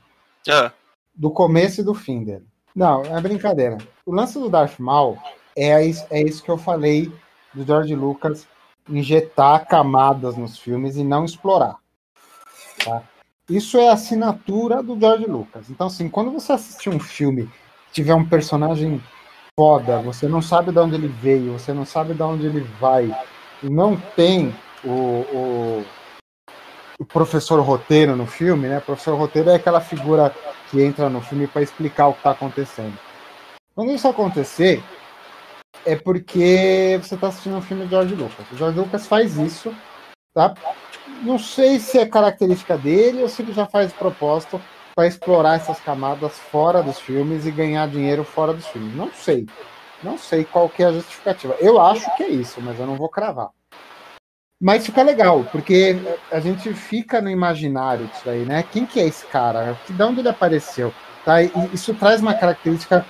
Eu prefiro filme assim do que filme com o professor roteiro, desculpa. Eu discordo em relação ao Darth Maul. Darth Maul é uma presença legal, é um personagem legal. Mataram ele no primeiro filme e tiveram a coragem de não ressuscitar ele nos próximos até então, né? Mas aí já é uma outra história. Ele foi ressuscitado é, nos é, animes, né? É, e, de, e, tem ele no filme do solo também. Mas deixa pra lá, porque aí, já, assisti, aí já, é, já é uma outra pegada. Né? Aí foi coragem. Aí, aí eu falo que a, a, parte ruim é a parte boa do filme, porque inclusive é, é o que a gente lembra do filme é um personagem foda, um personagem com profundidade que a gente não consegue explorar. A gente sai do cinema falando, meu, quem é aquele cara, velho? Quem é aquele capeta? O cara luta, o sabre do cara abria para os dois lados, velho. Que, que doideira. Isso, particularmente, eu acho legal. É uma característica de Star Wars. Tem, não foi a primeira vez, não foi a primeira vez que um, um protagonista, ou, um, ou melhor, um antagonista, antagonista morre no é de, de, primeiro filme. Então isso, isso, isso é Star Wars. E, e é parecido com a vida real, entendeu? A vida real, é, é, é, na sua vida, passa pessoas fantásticas, alguma você se aprofunda, alguma você conhece todas as camadas do cara, e outras a pessoa passa na sua vida, te entrega um dia fodástico e some, e você não sabe para onde essa pessoa vai, para onde essa pessoa foi. Então isso eu acho, eu acho legal do filme. Tem uma coisa muito foda desse filme, que é a trilha sonora. A trilha sonora da Ameaça Fantasma é a melhor trilha sonora de toda a saga. E olha que toda a saga tem uma trilha sonora maravilhosa. O que aconteceu com, Phantom Mane com, com a, o Phantom Manense Ameaça Fantasma? Primeiro problema: direção, produção e roteiro de George Lucas. Roteiro de George Lucas, você já, você já, já espera é, perso personagens perdidos na série, você já espera uns diálogos nojentos e o filme tá cheio de diálogo nojento, né? Olha, esse daí, tá? Sem querer pular uma, uma, uma etapa, mas esse daí ainda tá muito melhor que o próximo. Tá, né, ele não é o pior da saga, não é. É assim, vamos dividir ele agora na trilogia intermediária, né? É. Ele não é o pior da trilogia intermediária. Nós estamos nos prequels. Ele é o pior, ele é o pior dos prequels, porém, ele tem um propósito. Ele tem um propósito. Então, assim, o George Lucas, ele não fez um Star Wars para quem já era fã de Star Wars. Você é fã de Star Wars? Você coleciona Star Wars? Você tem bonequinho, tem videogame, tem caceta, se você quiser, no Star Wars? Assiste os outros filmes, os outros filmes estão lá. Nada apaga os outros filmes, né? Se bem que a Disney conseguiu um pouco. Mas nada apaga os outros filmes. Né? A Disney é EA. É, a EA, a EA é tão ruim que a gente ignora o que ela faz. Uh, ok. O Despertar, o, o Ameaça Fantasma, ele era um filme infanto-juvenil para trazer uma geração nova. O George Lucas ele não estava conformado que as crianças que estavam fazendo 10 anos em 99 não estavam consumindo Star Wars. Então vamos fazer um Star Wars para criança de 10 auns consumir o Star Wars. Por que, então, que os meus jogos no PS1 não estão vendendo tanto? Exatamente. Então, assim, o, o Ameaça Fantasma é um filme infanto-juvenil. É um filme com visual bacana. Aquela cena da, do, das corridas de pod race, né? Lembra um pouco uma missão de, de Ben-Hur com Grand Prix, né? Uma coisa assim. Exato. E é assim, parentes, parentes, um dos melhores jogos de Star Wars saiu desse filme. É, a melhor coisa que saiu desse filme foi o Star Wars Racing, né? Apesar de muitos discordarem de nós, né? Mas Exato. Eu, eu, eu tenho. Esse é um jogo que, que não falta na minha coleção. A cena é boa, entendeu? Usou toda tem... a potência tecnológica que 1999 poderia dar. Sim, o, filme, o, filme o filme é bonito, o filme tem um visual bonito. Mas ele tem uns erros, né? Midichlorians. Nossa, isso daí é. É, uma explicação Discovery Channel, né? É, era uma época, era uma, é, era uma época é, de muito exposed, né? Tava, tava na, for, na, na, na moda isso daí. E foi justamente uma coisa que era, era coisa boa do George Lucas, que eu já falei hoje, ele quis fazer nesse filme e cagou, que é o professor roteiro. Naquela hora lá era o professor roteiro. O que, que é a força? Precisa explicar a força, cara? Nós estamos em 99, nós estamos há 20 anos lidando com a força. A gente não sabe o que, que é. Foda-se, a gente está feliz com o que a gente não sabe.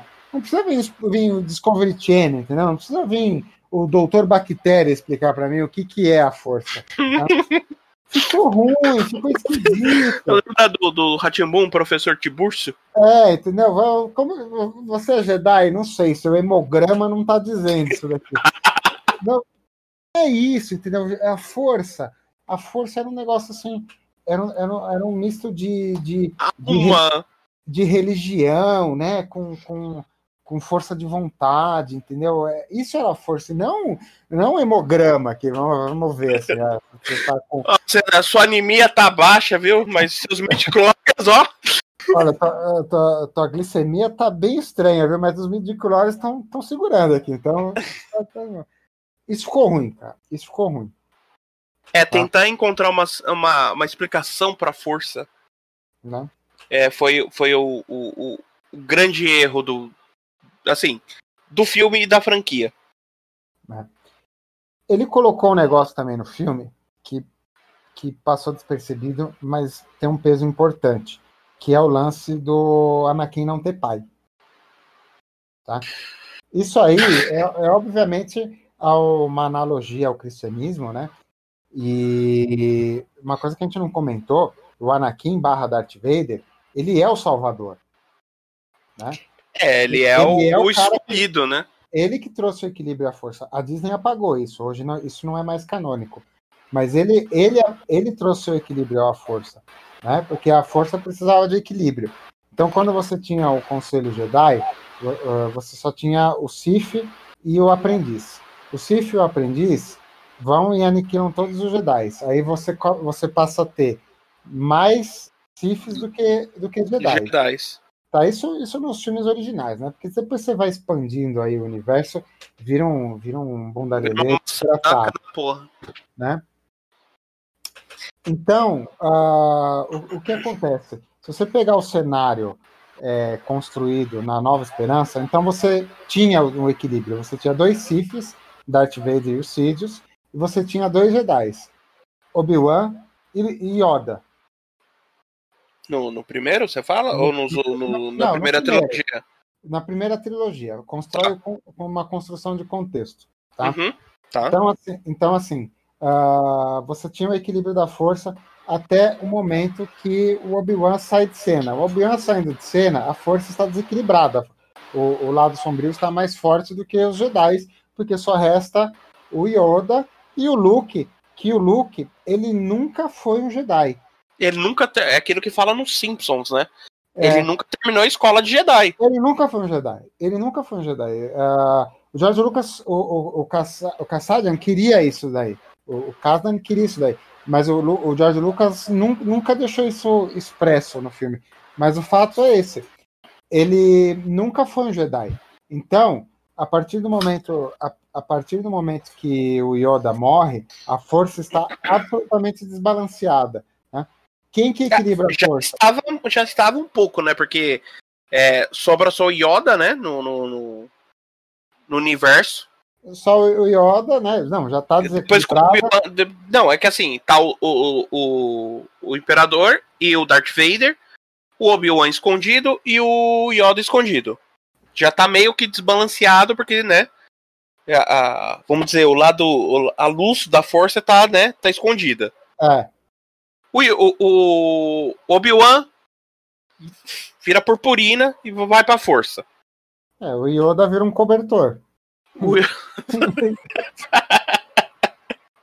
vira um cobertor e vai cantar Raça Negra lá no, no pântano. Ele vira, ele vira, um cobertor, ele vai lá, dorme e vira só o ventinho ali embaixo do cobertor.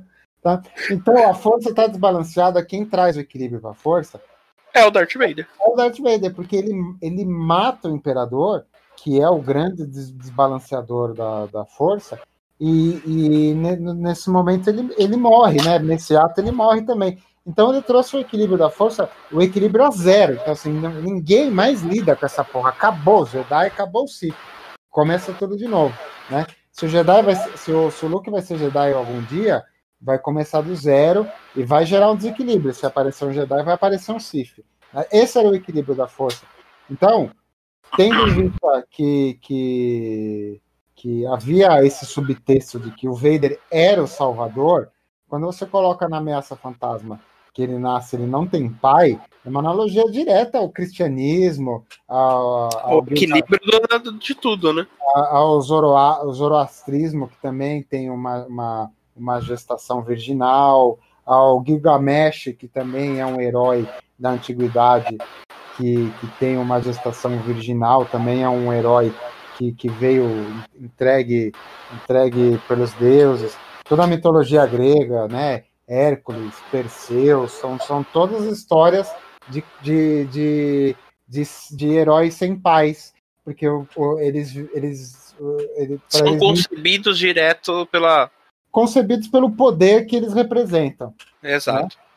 Né? né? Esse é o peso da história, né? Então isso aí é um negócio passou batido, né? Porque estava no meio dos midichlorians, todo mundo já estava já tava enjoado disso daí e passou batido, né? Porque na mesma cena, quem é o pai da criança? A criança não teve pai. Depois a, a, a Disney cagou, né? A Disney cagou, a Disney pegou esse, essa parte legal do roteiro, abaixou as calças e soltou uma diarreia em cima, né? Imbuindo a ideia de que quem plantou a criança lá dentro foi o Sidious, né? né? Meu Deus. Aí, aí, entendeu? Aí, aí o Mickey o Mickey forçou a barra. De... o Mickey tava com o, com, com o Jerry lá na, em Wuhan, né? Igual do, do, do South Park, porque, é. cara, não, não tem uma explicação. Comeu a morcega, comeu, comeu o pangolim, comeu o rolo do filme, tá? comeu o roteiro. Do filme. Foi tudo, foi tudo numa mesma noite que ele fez essa merda, porque, meu Deus do céu, eles conseguiram, assim, afundar tudo aquilo, assim, tudo que é a, aquele mito em torno né, do, do Star Wars, eles conseguiram afundar. Não, mas volta pra Ameaça Fantasma. Não, não, vai lá pra frente. Não é Ameaça Fantasma mesmo. Eles conseguiram não, afundar não, os midichlorians. É, é, não, os, os midichlorians foi uma coisa ruim. Uma, uma coisa ruim. Aquelas naves de PlayStation 1 de Nabu também ficou um pouco esquisito. Tá? Ah, mas eu acho que a tecnologia era boa, mas não era tão boa. Não, mas eles, foi mal concebido, a, a, é, tecnologia foi mal utilizada ali. Aqueles design ultra cromado das naves não pegou bem. Sendo que há 20 anos antes eles faziam as naves de, bem feitas, por que, que 20 anos depois caga, né? Então, o George Lucas ele deu uma entrevista dizendo que o que ele fez na trilogia na intermediária era o que ele não tinha de tecnologia para fazer na, na primeira trilogia. É. E tem um negócio muito ruim que a gente não tá falando, né? Que tem que ser trazido a público uma coisa que tem nome e sobrenome, né? Jar Jar Binks.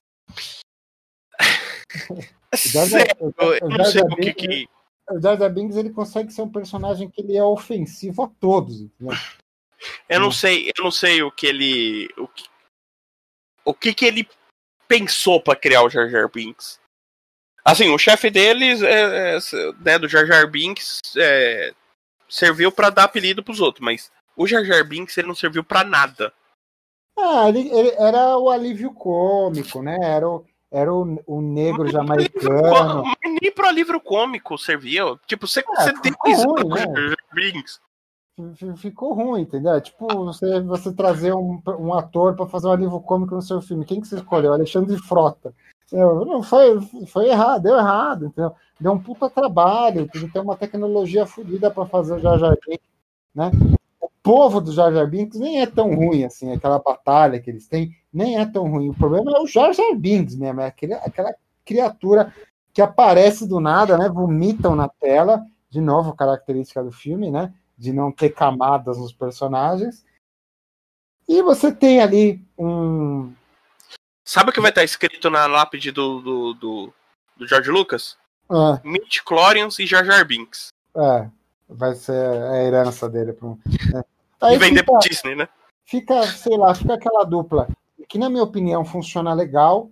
O, o, o Klingon com, com, com Obi-Wan, né? que é o, o Liam Neeson com o Ian McGregor, né? Dois caras bons, né? O Liam Neeson tá artista legal, sempre sempre dá um tempero legal nas coisas que ele faz, assim. É, vamos dizer que assim é fantástico, né? Uh, ele no Lista de Schindler, né? Não, é um artista, um artista sensacional, né? Ele virou um artista de ação depois de velho, né? Mas era um, era um cara, era um artistão. O drama, assim, eu acho que todos os filmes com ele que você pega, é, ele dá um outro. Ele é tipo o, o, o, Tom Hanks, sabe? Ele dá, ele dá respeito pro filme. Um cara que tem presença, ele é grande, ele é alto, ele tem presença de tela, ele, ele interpreta bem, ele fala bem, né? Ele é um cara legal, assim, aquela dupla, o Ian McGregor novinho, né? Era um, era um artista, um artista de método, um artista experimental, já tinha alguns filmes ingleses fodidos na época, já era um cara renomado. Então, assim, era, era um bom elenco que estava ali, né? E tinha o Jar Binks no meio dos dois, entendeu? Eu acho que ele falou, não, tá muito sério esses dois caras. Põe um, põe um jamaicano drogado entre eles, mas faz, faz ele ter para não ofender os jamaicanos. Ah, cara, tanto que obliteraram o Jar Jar Binks. Né? O Jar Jar Binks ele, ele, ele, foi, ele foi apagado. Assim, ele tem uma, uma participação de quatro segundos no segundo filme e depois não se, não se ouve mais falar de Jar Jar Binks. No terceiro que ele tem. Não, no segundo, que ele tá dentro do, do, do quarto da, da, da Padmé lá. E no terceiro é ele que dá o voto de. ele que dá o voto de desconfiança, né, pro chanceler. É, somando as duas participações, dá uns 26 segundos de tela. 26 segundos, os piores 26 segundos. Assim, dinheiro gasto horrivelmente. Se você entrasse no esquema da, da, Flex Free, cara, você não ia gastar dinheiro tão ruim quanto foi isso. Se tivesse comprado títulos do Boi Gordo, fazendo as reuniões do Boi Gordo, tu tinha sido mais lucrativo do que chamar o Jar Jar Binks pro filme, né? Mas é um filme, é um filme de propósito, né? É um filme assim. Você que já é fã de Star Wars, você não vai gostar desse filme. Ou você vai assistir, vai achar ruim, vai reclamar e vai assistir ele toda vez que ele reprisar na TV, que é o meu caso, né? Mas trouxe uma criançada, um ar, um, um ar novo para a série, né? E, e, foi um sucesso de bilheteria. Não, não, não, podemos, não podemos ignorar isso daí. Foi, um sucesso de bilheteria. Assim, em 99, 1999, ele bateu de frente com a Múmia, né? A Múmia foi o, o, o a Múmia foi o, um dos grandes lançamentos de 99 e ele bateu de frente com ela, né? Último grande trabalho de Brandon Fraser. Mas Aí, é, como tudo, né? Aí, não, então assim, uh, ruim com ameaça fantasma pior sem ameaça fantasma. Então vivam uma, uma ameaça fantasma e os medicolórias. Alguém, alguém tem ideia onde, por onde andam os medicolórias? Então, agradeçam a ameaça fantasma, porque a gente vai mudar o ano, né? Vai mudar uns dois, três anos para frente e aí a coisa afunda. Bom, mas aí veio 2002.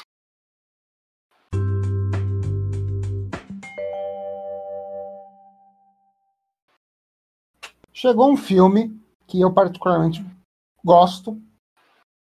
Acho um filme. Deve ser o único. Acho um filme. Acho um filme. Não é um filme ótimo. Não é um filme ótimo. Ai, meu Deus do céu, saí do cinema, sai, saiu outra pessoa. Não. Mas é muito melhor que a Ameaça Fantasma, por exemplo. Né? Você acha? Sério? Ah, eu acho, eu acho, eu acho. a única dos Ataque dos Clones, 2002. A única coisa que eu acho que vale para mim do Ataque dos Clones foram são duas coisas que vale. Os jogos, né? Porque saiu muito jogo bom, que a gente vai falar deles, e Christopher Lee com o nome mais, vamos assim dizer, para brasileiros mais mais chamativo para brasileiros, né? Que no original Conde do Cu, ele teve que virar Conde do Khan pra dar uma, né, uma aliviada. É, inclusive eu, eu tava conversando esses dias com entendido de Star Wars, né? Uh, devia ter brasileiro no roteiro, porque tem o, o Ataque dos Clones tem, tem vários nomes censurados no Brasil, né? O Conde Doku, tem o, o Jedi Sifo Dias, que aqui no Brasil é o Saifovias, mas o nome dele é Sifo Dias. Literalmente. Né? E outros que eu não me lembro, só me lembro desses dois aqui. Mas na hora que a gente assistir, todo mundo vai reconhecer eles. Não vai soar como nome, sabe? Quando vocês assistirem o filme. É, mas o Christopher Lee, né? Realmente o cara já estava bem idoso e o cara estava fazendo duas grandes franquias ao mesmo tempo, né? Star Wars e, e, e o Senhor dos Anéis. E é interessante que ele era ele era amigo íntimo de, de Peter Cushing, é, fizeram filmes juntos na, na, na época de ouro dos, do, dos, dos, filmes de terror, né? O, Christopher Lee é o eterno Drácula, né? E o Peter Cushing também fazia filmes de terror e, e, e dividiram tela lá nos anos 40, 50, né? Então foi legal assim que ele representou o amigo Peter Cushing já era morto na, na, na trilogia nova. Assim, tem virtudes, o filme tem virtudes. Qual, quais que são os defeitos do filme, né? Primeira coisa, primeira coisa, roteiro. Romancezinho, malhação da porra. Não, eu vou chegar lá. Primeira coisa, Jorge Lucas, roteiro. É, ele não deixou o Jonathan Hales mexer no filme. É, o Jonathan Hales acho que é, preenchia os, os, buracos entre uma página e outra, né? Porque é, é, esse é um filme. É, é um filme assim. O roteiro tem cheiro, cara e cor de George Lucas. Entendeu? Porque, para começar, os diálogos sempre péssimos. E pare... os, os diálogos parecem aquelas conversas de bar super resolutiva, sabe? Quando é uma mesa assim, os caras estão resolvendo o problema do mundo. Né? Só, que não, só que não é a sua mesa. Você passou do lado só para ir no banheiro e você ouviu umas duas frases da mesa e, e foi pro banheiro com aquelas duas frases. Ô, louco, bicho, os caras estão. Né? Profundo é, na, na, na, discussão é, ali. É, é, o roteiro do filme. Né? E o George Lucas, que eu acho que ele estava assistindo muito é, National Geographic, estava assistindo assim. É, ascensão do Império Romano, né? Tava assistindo. Ele quis fazer um filme de política. Filme de política. Ele quis fazer, sei lá, um, ele quis fazer o Cidadão Kane do Star Wars. Construir a base da reviravolta, né? Porque a Ameaça Fantasma começou uma história, mas saiu do nada e, não, e foi para lugar nenhum. Né? Então, assim, é, não, não deu nenhum passo em direção à República virar um império. Né? Se você analisar o Fortomanense, ele tem isso. Então ele tinha mais dois filmes para fazer a República virar império. Se você olhar isoladamente, não teve mesmo. Só quem sabia quem era o, o Sidious, né? É, não, mas não, não teve, não teve. Não teve evolução no Império. Então ele tinha dois filmes para transformar a República no Império. Então ele começou toda a base política, as tramas, as desconfianças, e elege chanceler daqui, e é premier para lá, né? Parecia que você estava, sei lá, assistindo um filme do Tom Clancy, só que ruim, né? Com, com, com as maquiagens do Joãozinho 30. E essa parte ficou muito ruim. E ele quis dar o alívio nesse filme, né? É um filme que não tem alívio cômico, mas tem um alívio romântico. E pelo amor de Deus, cara, pelo amor de Deus, George Lucas escrevendo romance, cara. Ele já fez errado, entendeu? Ele já fez irmão se beijar. Não tem, não, não tem 20 anos isso, cara. Não deixa. Rei, você estava vendo isso acontecer. Por que, que, você não tirou, não tirou o laptop da mão do cara, falando, acho que essa parte eu faço. Tá. Olha, o Hayden Christensen. Ele, não, não ele, chega a ser o pior, se é isso que você vai falar. O, o, o Hayden Christensen, ele só não é uma, uma escolha pior que o Jar Jar Binks pra série. Podia ser pior, podia ser o vampiro que, que brilha lá. Hum, não sei se ia ser pior. Não, não sei, não sei. Mas, mas enfim, tá? ele criou um casal, ele chipou um casal, vamos usar o termo da, da moda da juventude, mas nin, ninguém chipou aquele casal. Tá? Ninguém olhou para esse casal e falou: hum, isso aí na cama rende, hein? Ninguém falou isso. A Natalie Portman, né? A, a Padmela é uma, uma pedófila, né? Exato. E, olha, e eu gosto da Natalie Portman. Eu sou fã da Natalie Portman. Acho ela uma puta atriz, acho ela linda demais, assim. Então, falar mal da Natalie Portman pra mim é difícil, tá? Mas, assim, nesse filme, ela não tem química nenhuma. Nenhuma. Aquele casal aquele casal não. Uh, se os dois vão junto no mercado, eles não saem com uma lata de óleo do mercado. Ninguém chipa aquele casal. E, e, outra, o cara, o cara é, sei lá, 14 anos mais novo, entendeu? A, a mulher, a mulher, ela já foi rainha, ela é senadora, sabe? É, é, é, é alguém traduziu Eduardo e Mônica pro Jorge Lucas, ele escreveu o roteiro. Né? Tá? Ele escutou no rádio e falou assim: puta, qual é a letra disso? É, ele pediu, ele pediu pro, pro, pro, pro cara brasileiro da produção que inventou o Doku e o Cifo Dias, traduz aqui para mim que eu, quero, que eu quero ver agora. Aí ele achou legal, falou: ah, vou fazer um Eduardo e Mônica aqui. Né? Do homenagem a essa música. Cara, o, o casal não funciona em nenhum momento do filme, cara. E acho que assim, eles estavam eles estavam vendo que tava que tava sem sal, que tava pegado assim, que não, não, não ia rolar. Ainda eles dão uma forçada no final, né?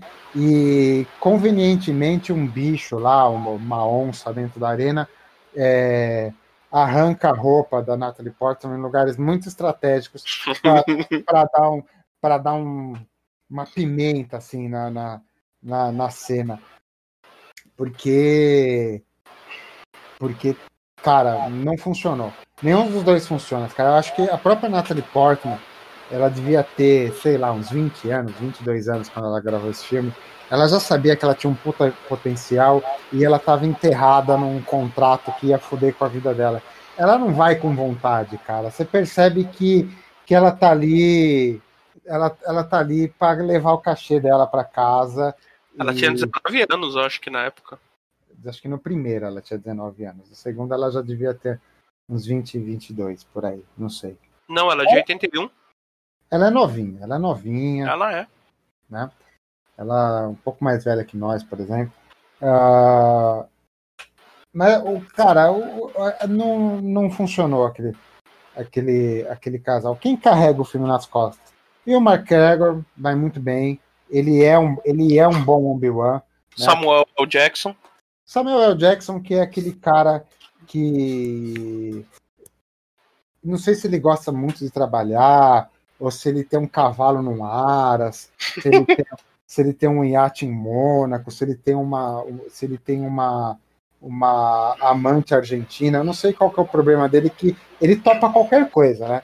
Topa qualquer coisa. E se ligar para ele hoje e falar assim, é, Samuel, vamos fazer um podcast lá com o Chiquito? Ele vai. Ele, ele, se rolar cachê, ele vai. Né? Mas ele é um cara bom, né? E, ele, e, é, e é um personagem foda, porque ele teve que gravar três filmes, ele participa dos três, né? Sem poder falar motherfucker, entendeu? Tipo, ele, ele, teve, ele, teve, que se segurar ali, né? ele ia soltar assim, ia soltar, ficava alguém dando choque nele. Você não vai soltar. Eu acho que, eu acho que assim, na, nas edições ele lançava os motherfucker, aí os caras cortavam pra alguém, tá ligado? e voltava pra ele terminar a frase, porque. Eles trocavam motherfucker por siga força. né? É. Mas é bom, mas assim, é um cara, é um cara que traz peso e traz um bom volume. Então ele tá bem no filme. Né? Uh... É, e assim, dá a impressão, né, no Conselho Jedi que ele é um dos que dá as cartas, né? É, Mas ele, o Yoda. Ele, ele tá lá, né? O Yoda, o Yoda tá bem. Eu prefiro o Yoda do, do Frank Oz e, do, e dos, dos Muppets. É, mas assim, a gente veio de um Yoda muito ruim do, da Ameaça Fantasma, que foi corrigido depois, se você assistir a versão digital, ou a versão que passa na TV hoje, o Yoda é, da, é, né, a Ameaça Fantasma já passou por um, por um remaster, né? A mania do George Lucas. Trocaram o Yoda do filme. O Yoda do filme era o. No, no, é um boneco, né? Era um, era um Muppet, só que era um Muppet ruim, né? Era um Muppet porque o criador lá do, do, do Muppet. O que, era, que era os Muppets, né? É, é, guiado pelo Frank Oz e tudo mais. Uh, já, já havia falecido e tudo mais. Mas depois a versão digital do Yoda até que é legal. Até que é legal, assim. É, Yoda tá bem. A parte de luta traz uma camada legal pro Yoda. A parte do Yoda lutando com, com, com o Dukan, eu, eu acho eu acho legal isso daí, né? Mas, cara, o Anakin, não dá pra olhar pro cara. Mesmo que nesse filme ele é um padawan ainda, você não olha pro cara e fala, esse cara não vai governar a galáxia, velho. Esse cara não, não é síndico do prédio, velho. Entendeu? Esse cara é expulso do Big Brother na primeira semana, entendeu? Encrenqueiro, ranhete, entendeu? O cara já tinha sido expulso do, do, do, do, do console Jedi há muito tempo, entendeu? Então, não funciona essas coisas, né? A reviravolta política também que, que, que se dá, né? No final, de aparecer os clones, né? Aparecer um exército de, de, de clone é, tudo bem que a palavra guerra clônica existia desde os primeiros filmes, né? Mas não sei, eu acho meio covarde você inventar um exército de clones, assim, um exército que você fabrica na hora, sai um exército. Mas nem é isso a parte que mais me incomoda. No final, os clones ficaram uma coisa legal, ficaram, ficou um produto legal da série, né? Mas o, o grande problema da série é ser um filme arrastado, um filme com muita política, muito blá blá blá, e um, e um casal meu, casal que. É... Sem química nenhuma, né? Cara, não sairiam juntos do programa do Silvio Santos, lá do Em Nome do Amor, entendeu? Não sairia junto, entendeu? Sei, eu, eu, não, eu, eu duvido muito do potencial do Hayden Christensen. Assim, eu acho que ele não soa um Darth Vader, né? Ele não tem porte, ele não tem tamanho, ele não tem atitude, né? Inclusive é muito melhor assistir esses filmes, do, dos os prequels, dublados, porque a dublagem do, do, do, nacional né, é feito por um ator de verdade, um cara que sabe ter expressão, um cara que sabe sabe dar entonação. O Randall, você assiste o original, cara, é patético, é patético. Eu faço um Darth Vader. Chama eu, chamo o Chiquito aqui. Chiquito faz um Darth Vader ótimo. E, e ainda, gosto tem um, ainda tem um Banner da Natalie Portman junto, né? Né? E acaba o filme casado, né? Você vê que casais improváveis, né? É, aquele. Esse daí ele dá um tiro no pé do, da franquia muito grande, cara. É, se assim, vamos esquecer algumas coisas. Vamos esquecer o, o, o Anakin com a, com a Padmé. Vamos esquecer a parte do, do, do, de você enfiar o exército clônico ali. A gente parte agora, vemos assim, pra ação mesmo, como a história, o, sem entrar nos detalhes é, a reviravolta política que tem ali dentro, é, eu acho fantástico pelo fato de que é, a história, tá? Porque o filme é uma bosta. Mas a história eu acho fantástico porque assim, você vê o Palpatine mexendo as peças é, literalmente para fechar o ciclo dele, né? É, ele começa a criar aquilo que eu acho que é no terceiro ou é no segundo, eu não lembro, quando o Yoda e o, e o Mace Windu estão conversando, que eles falam que a, a, o lado negro da força obscureceu a visão deles, né? Porque assim, todo mundo ali caiu que nem um patinho no negócio, na conversa do, do, do Imperador. É, tem o início das guerras clônicas é, exatamente o que o Palpatine queria. Não, é, essa, essa construção de, de, enredo fora do filme, né? Você pensar no enredo, eu acho legal também. E, e foi baseado em, em acontecimentos. No tio Bigode lá atrás, né? É, não, não no tio Bigode, não. É, nem tanto Segunda Guerra, né? Mas teve momentos do Império Romano, né? A questão era o seguinte: o Palpatine ele precisava é, alçar o poder dele, né? E ele, ele precisava a República é uma coisa, era uma coisa muito fechada, né? É, é um sistema muito fechado, então não dá para você chegar e dominar. O sistema se fecha, os Jedi contra-atacam, as, as, federações fogem. Então, assim, você tem que criar um, uma situação para você alçar o poder. Então, o que, que ele fez? Por um lado, ele movimentou os separatistas para ver, ver uma cisão, para ver uma, uma, uma guerra de secessão dentro da própria República. Então você tinha é, lados é, ambíguos dentro da República. E eram dois exércitos que depois, no final, eram exércitos construídos. Nenhum dos dois lados tinha um exército. Então os, separatistas construíram um exército de robô, tá? E o exército de robô só está na série para você poder quebrar os robôs e continuar com o filme censura livre. Isso é uma coisa que podia ter dito lá do, do Ameaça Fantasma, a gente não disse. Mas enfim, construíram um exército de robô, depois construíram um exército de clone. Então é legal essa ideia que, assim, que ele criou a própria ameaça para o sistema, para o sistema poder eleger um chanceler supremo que dessem, dessem ordens por cima, por cima da, da burocracia. Aí é um pouco de Segunda Guerra, né? Que a ascensão de Hitler ele foi mais ou menos desse jeito. O Hitler ele foi posto no, no, no poder de forma democrática, né? E ele criou, ajudou a criar uma situação de instabilidade, de guerra, poder, né? Para que as pessoas dessem poder para ele, não que ele tomasse o poder, o poder dele foi dado para ele. Isso aconteceu também com, com alguns dos Césares, alguns dos generais romanos, né? Entrega o poder pro cara porque ele está numa situação de crise, não dá, não dá para você. Tentou fazer isso?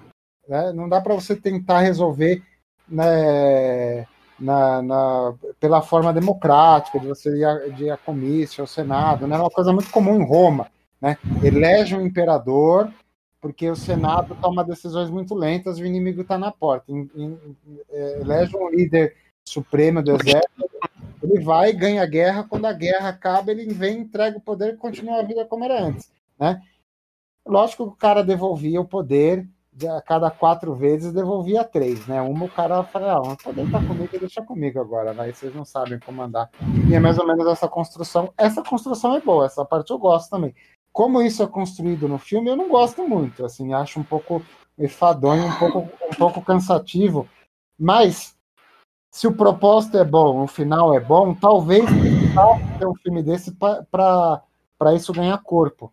É, o, essa criação, né, essa que é o, o, o, a porta de entrada, né, pro, pro domínio do, do Sith, vamos assim dizer, do Império, eu acho que é uma das como um todo que vale no, no, no filme. É, porque de resto, aí você tem o, o, o, Conde do Cu, que ninguém sabe, assim, não, não, não tem uma explicação. Mais né? uma vez, um personagem que não tem a profundidade aprimorada. É, é, é, a assinatura do George Lucas, é o quarto que a gente acha.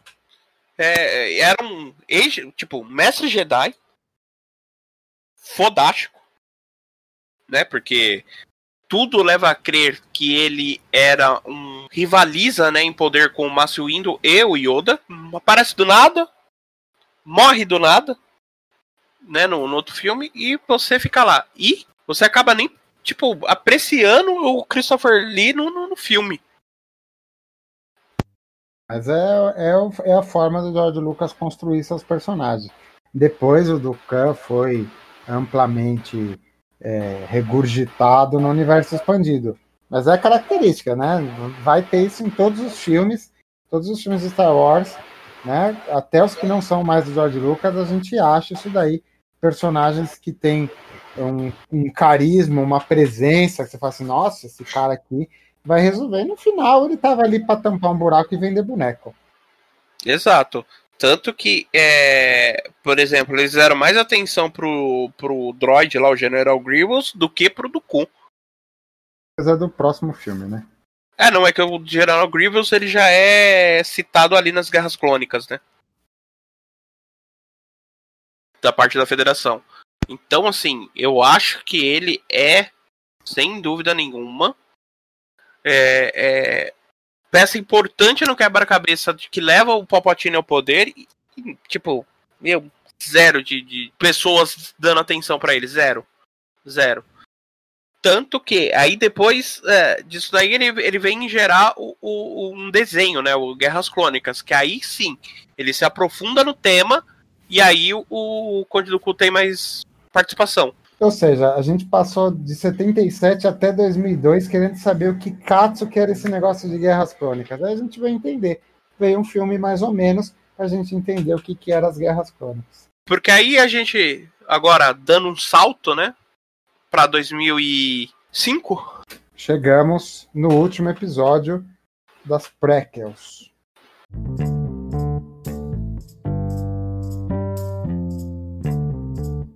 O episódio 3, A Vingança do Sif. Um detalhe que... curioso, um detalhe curioso antes de começar, o Retorno de Jedi, o roteiro original dele se chamava A Vingança de Jedi. A Vingança do Jedi, né? Porque o retorno, o retorno de Jedi é, foi uma tradução abrasileirada por alguém que não estava muito versado no, no, no português, né? Porque era para se chamar o retorno do Jedi, né? Não, não, não um pronome neutro. Ou então, né? A, a, alguém já estava aí 30 anos na frente com os, com os pronomes neutros, né? É, o, o, o retorno de Jedi. O, o, e Jedi é amigo de, de todos. é, não sei. Amigos. Mas enfim, era para se chamar Vingança do Jedi, mas aí o George Lucas falou não, porque os Jedi não se vingam. Eles são magnânimos. Exato. Os Jedi não se vingam. Isso é uma coisa legal. Aí os, os Sith se vingam, então a vingança dos Sith. Né? É, o que dizer da vingança do Sith? é, é sem dúvida o melhor filme da, do Prequel, né? Chegou. A, a série estava devendo um, um, pouco, né? Muito pelo, pela ameaça fantasma, bastante, mas não tanto quanto no, no, no Ataque dos Clones. A gente precisava de um filme, pelo menos, razoável, né? Tivemos um filme razoável? Tivemos um filme razoável.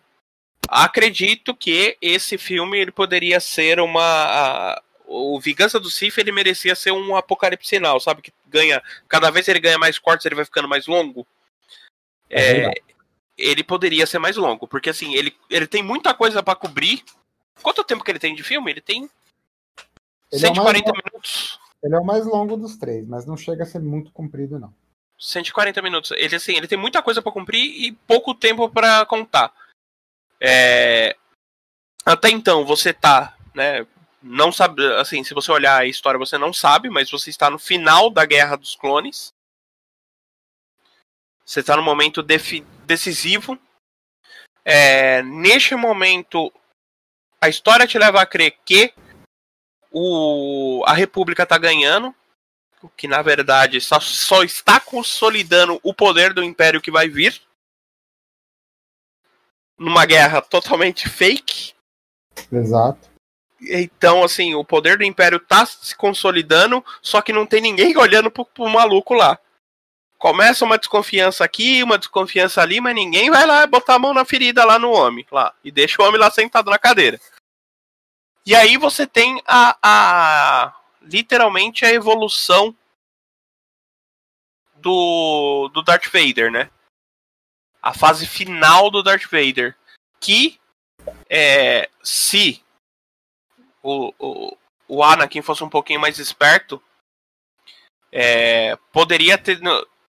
Morreria ali a franquia. Se a gente olhar, quando eles estão lá no, no teatro, no meio do filme, lembra que o Palpatine conta para ele uma história, né?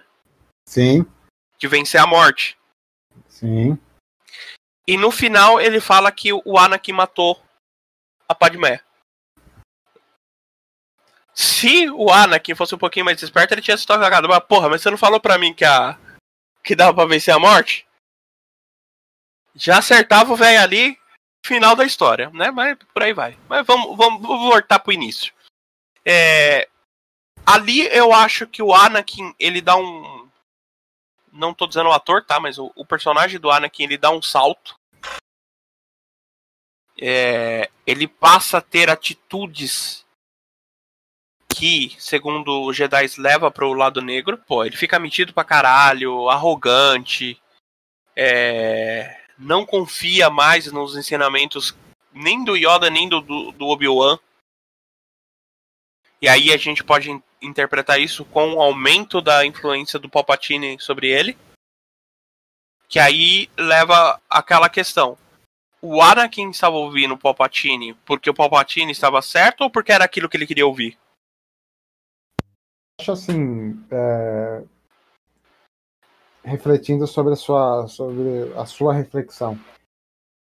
Uh, por exemplo, aquela cena dentro do teatro, a gente pode considerar que o Anakin já está, ele já sabia, né? Mas ele já ele já estava ele já estava seduzido pelo lado negro da força. Né? Então ele já era o Sith ali, né? Lógico, porque se ele fosse um Jedi de verdade, o cara falava aquelas merdas, ele sacava um sabre, picotava o cara ali mesmo, resolveu o problema, acabou a série, apaga os filmes original, né? Mas acho que o, o lance que, que falta um pouco de abordar, né, é que há uma relação Anakin e, e Palpatine que não aparece nos vídeos, né? Então parece que essa sedução já acontece é, há muito tempo, né? Então assim, é, é, aquilo lá é só o momento final, assim, é só a última frase antes, antes da, da merda desenrolar. Tá? Porque no final lá do Ameaça Fantasma, quando eles chegam lá na, na, Eu sempre esqueço o nome da capital da República, como que é? É... Clan, Keran, Clan. É... Coruscant. Coruscant. Ele chega lá, o Palpatine fala para ele: Ah, jovem Skywalker, vamos acompanhar sua. Sua. É, sua carreira com extremo interesse. Então, assim, já começa ali, né? É. A, a sementinha do mal. É. Mas assim, vamos, vamos elencar as coisas boas e as coisas ruins desse filme. Tá? Então, assim, o que eu gosto desse filme que ele é um filme que ele tem menos política e ele tem um pouco mais de ritmo. Tá? Então, assim, ele, para começar, é um filme que se chama Panana Wars, né? Panana Guerra, tem uma guerra dentro. Então já, já, já tem uma coisa assim, né? Tinha um pouco no Ataque dos Clones, mas lá no final, nesse, é, é tiro, porrada e bomba o, o, tempo todo. Isso eu já acho legal. O filme tem ritmo, o filme começa com uma cena muito boa dentro da nave, o pouso da nave, o cerco a Coruscant. Né? O, filme, o filme tem uma pegada legal. Então, assim, eu gosto do filme, o roteiro tá menos enrolado. Mas aí o que acontece? É o, é o que eu falei no filme anterior. Uh, você agora tem um filme só, você tem 140 minutos, você tem que resolver o Império. Então, assim, se no primeiro filme no, no, primeiro filme não andou nada, no segundo filme andou andou considerável entre a República virar o Império, no final você tem que terminar o filme com a República virando Império. Então as coisas são meio vomitadas. A relação Palpatine Skywalker é vomitada, a, a ascensão, o expurgo, a, a traição, é tudo meio vomitado. Tá lá as coisas, dá para é entender. É corrido inteiro, é, né? É, tem a construção, mas dá para entender. O que acha para mim que fica fica sem volume, fica sem camadas, é o Anakin virar Darth Vader. Não a cena final lá, que ele vai para mata. É ele virando, né? Ele vira Darth Vader, ele simplesmente ele, ele mata o Mace Windu e já já tá com o olho amarelo ali. Então, assim, foi uma coisa assim muito, né? Rápido. Muito rápido, muito, muito vomitado, assim, tem que ser assim e pronto. O Papaltini ficando deformado também, uma coisa muito rápida, assim, vai, acabou, vira deformado, né? Aí tem as teorias, assim, ah, não, mas aqui aquela era a imagem real dele, né? E ele usava a força para se maquiar, e a partir daquele momento ele ganhou vantagem em não se maquiar mais, e não ludibriar mais, né? E mostrar fragilidade pro. pro... Tá que bom, os Jedi tá... fizeram. Tá bom, então eu aceito, eu aceito. Mas ainda assim ficou muito rápido, assim, sabe? O cara uh, na, na cena anterior tava, era bonzinho, era o mocinho, e na cena seguinte o cara já era o destruidor do, do, da porra toda. O demônio, né? Né? Mas é por causa disso. Então, assim, você olha no contexto, você fala assim, você tem 140 minutos, você tem que transformar essa república no império, você tem que transformar um moleque mimado e arrogante no maior vilão da história do cinema, você tem que é, matar todo mundo que não vai aparecer mais, e, e você tem que deixar amarrado para um filme que já aconteceu há 30 anos atrás. Tá? Mas funciona num certo nível. Não, não é um filme perfeito. É, é... Poderia ser mais longo para cobrir um pouquinho melhor algumas fases. Ele poderia ter uma parte 1, uma parte 2. Ter um filme mais longo, né? É... Não perderia o ritmo, daria para explicar melhor sabe? Ficou muito assim, virou a chave, entendeu? Bate o disjuntor do, do moleque e virou Darth Vader. Então, mas isso é meio que mão do George Lucas, né? Nos, nos primeirão lá, do, tipo, do 4 pro 5 também teve uma porra dessa, né? Do 4 é. pro 5 você tem lá, os caras destroem a Estrela da Morte, né? Porque é um lugar porque o míssil vai fazer, né? Tipo, parece aquele míssil do pica-pau, tá ligado? Pra, é, pra caloteiros. É, é. é de, depois fizeram uma explicação conveniente. Mas tá bom, até a explicação conveniente era um negócio, né? Meio que, né? Era força, beleza, a gente aceita isso.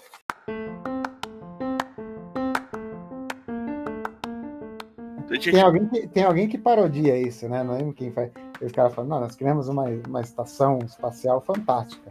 O, é, ela... o robô frango lá, o robô frango é, que faz isso. Mas ela não tem falhas? Não, ela contém umas falhas, mas as pessoas não querem descobrir. Não, mas quais são as falhas? Vale a pena discutir sobre isso. Ou então, não, assim. eu quero saber quais são as falhas. Ah, tem um duto de ventilação que dá diretamente pro reator da nave. Se um foguete entrar ali dentro, explode a nave toda. Mas nunca foram descobrir a respeito disso. Ou então aquele outro assim. E, e, você acha que um de 15 centímetros, 15 metros, vai fazer um ângulo impreciso de 90 graus vai acertar o reator, que gera um calor enorme que precisa ser resfriado. Então, é uma barriguinha, é uma barriguinha. Depois, depois vem o Rogue One e mostra que isso foi postulado de propósito. Né? Alguém, alguém foi lá. Assim, Sabe, quando você pega um negócio mal feito de um colega, você fala assim, não, não vamos apresentar isso, vai pegar mal pro cara, corrige aqui, não vamos queimar o Alguém limpou a barra do George Lucas, que era uma, uma tremenda tremenda de um furo no roteiro, né? É, o Rogue One, ele veio assim do tipo assim, eu sei fazer a matéria, mas eu tô com preguiça.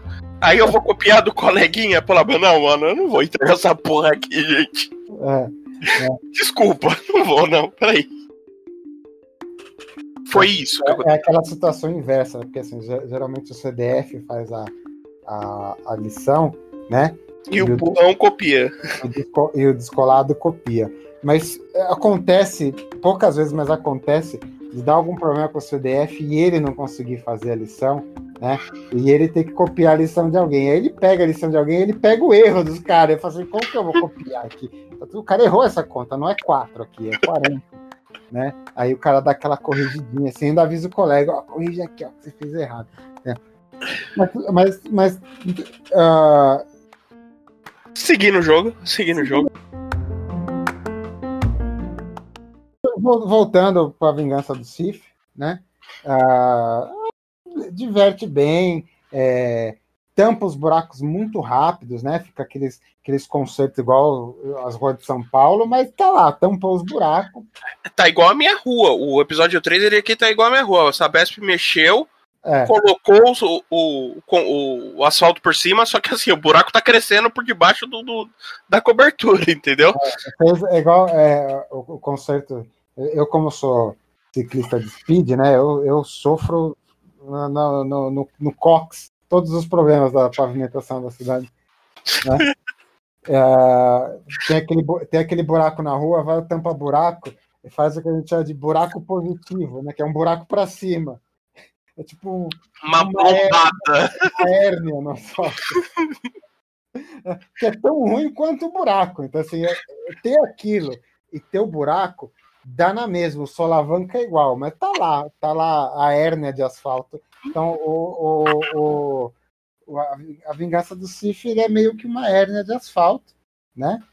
O casal continua disfuncional pra caceta. É, é, eu, eu, eu, se fosse a Padme, ver, ver o cara, falei, ainda bem, o cara tá indo embora da minha vida. Vou criar meus filhos em paz aqui, né? Ah, é, aquela cena, era no 3 que ele entra lá no quarto dela e corta. Não, é no 2, é no 2, é no 2. É no segundo, corta as lacraias venenosas lá. Isso. né? Que também é uma outra ceninha que, pelo amor de Deus, a cena é boa, essa parte é boa, ele entra, corta as minhocas lá, vai atrás da assassina. A assassina não precisava ser um transmorfo, cara. A assassina não precisava virar uma largatixa depois. Deixa só, deixa só assassina e tá bom. Quem é você? É só uma assassina. Não sou um transmorfo, uma largatixa. Por que virar uma largatixa no final? Da onde saiu a largatixa? E onde estão os outros transmorfos transformadores de largatixa? É decreto presidencial, né? Os é. assassinos vão atender a todas as formas de vida. É. Ah, então por que, que ela não é uma largatixa desde o começo? Ela tem que virar uma largatixa depois que morre. Exato, né? Dado pelo fato que assim, estamos num espaço com bilhares de raças.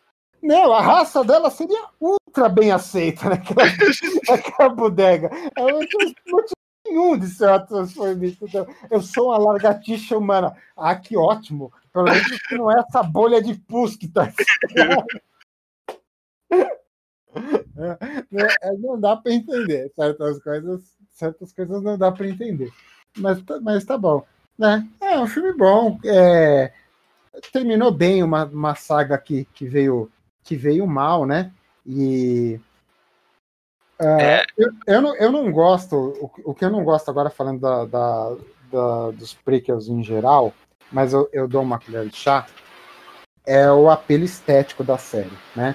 Então, assim, o, a série original era tudo feito com boneco, com maquete, com navezinha, né?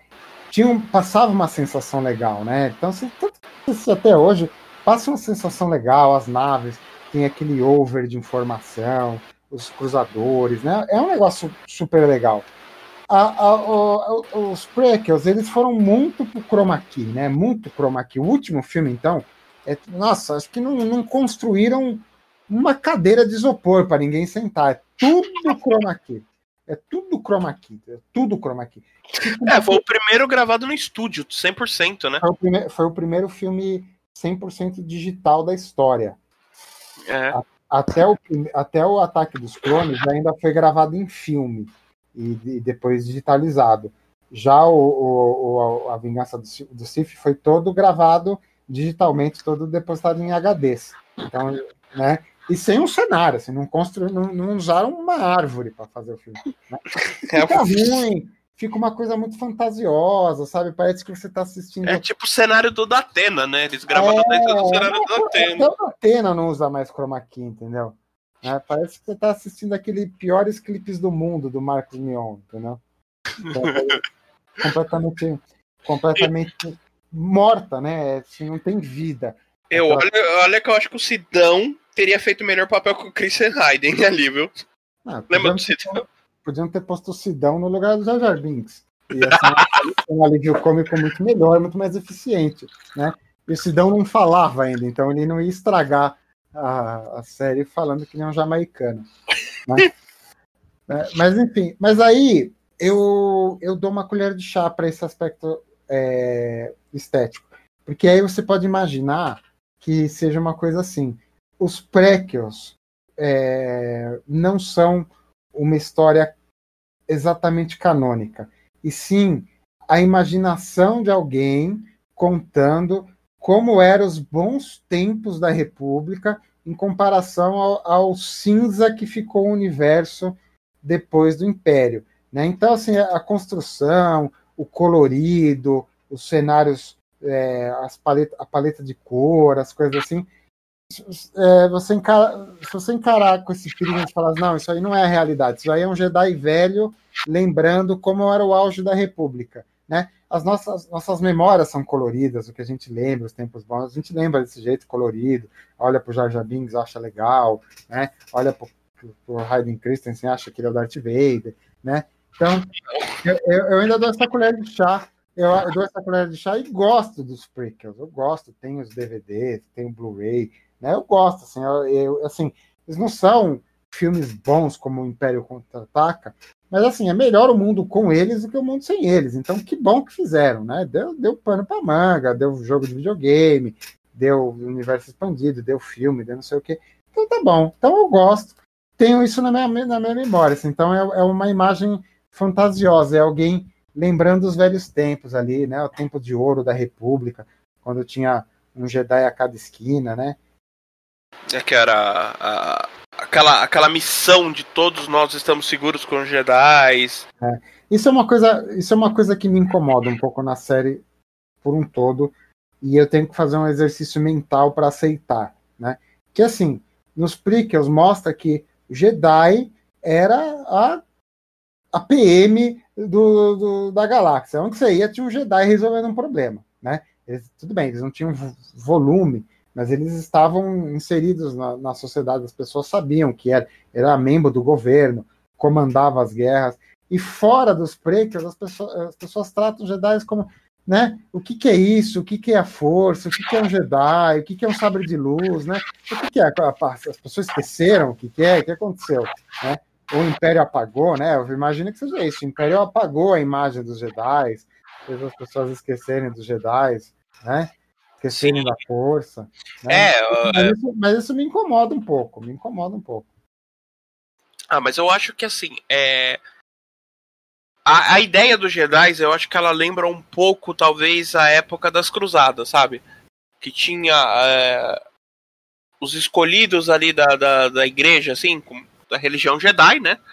E os Jedi eram meio os templários ali, sabe? Uma coisa meio. É, mas assim, você pega. Você pega, por exemplo, na Ameaça Fantasma. Você tá lá na, na favela do deserto lá. Aí acha o Anakin. O Anakin é o escravo do favelado do deserto. Né? Então ele, ele, é o nitrato de pó de bosta, não vale nada lá. Ele olha pro cara e fala: Você é um Jedi, né? Tipo, o nitrato de pó de bosta da favela do deserto sabe o que é um Jedi. Aí você vai pra, pra, pra Nova Esperança, o Han Solo fala assim: Ah, eu não acredito nessas antigas religiões. Tipo, falando assim: Não, isso aí que você Ser Jedi é tipo ser cartomante no viaduto do chá, entendeu? Aí, aí é. É, é, né? É, eu, eu, também acho que seja, né? Mas, mas enfim, né? Aí também você vai pro Mandalorian depois também, os caras tratam Jedi como ah, o que, que é um Jedi, né? Você tem que procurar um Jedi. Jedi, o que, que é um Jedi? Eu sei o que é uma cartomante da, do, do viaduto do chá, mas não sei o que é um Jedi. Uma cigana da Lapa. É, a cigana da Lapa, entendeu? É, é, joga búzios também? Como é que não?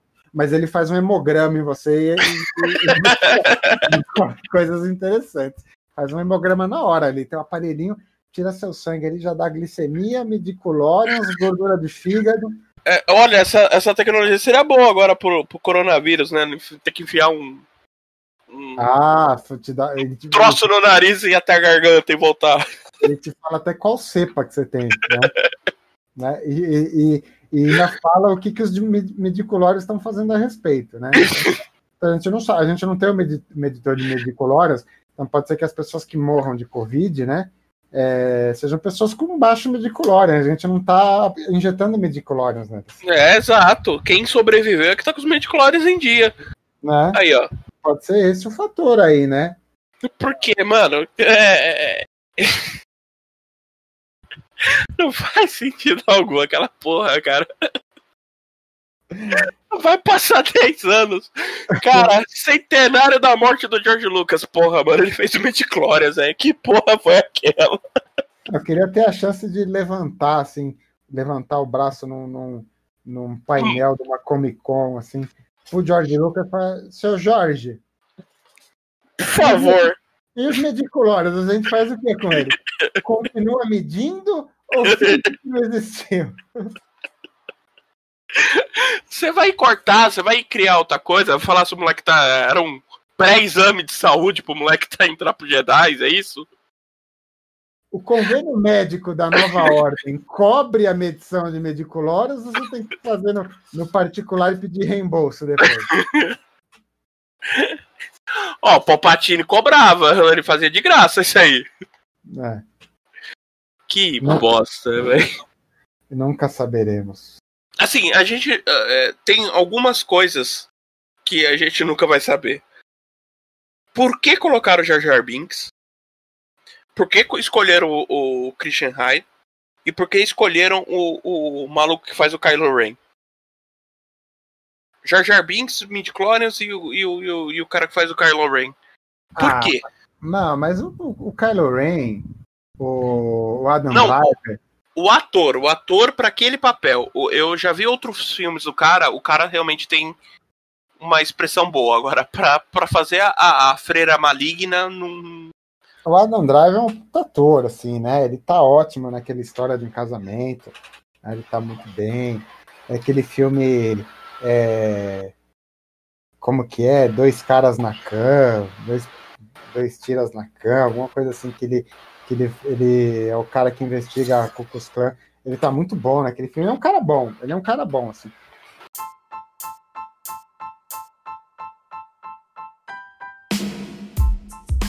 Bom, Caião, esse assunto rende muito e esse, a gente vai terminar esse assunto na parte 2 desse podcast. Exato, a gente conseguiu cobrir a, a trilogia original e a trilogia intermediária. Ah. E ainda tem chão pra caramba pra gente discutir sobre Star Wars. É, e a gente já vai ter que responder para associação LGBT, para sindicato de anão. né? Você sabe que os anões tinham um sindicato, né, em Hollywood. Não sei se existe até hoje, mas eles, eles tinham um sindicato, eles eram sindicalizados. Vamos Nossa. receber uma, uma cartinha deles amanhã. É, já vai começar já a entrar os processinhos normal.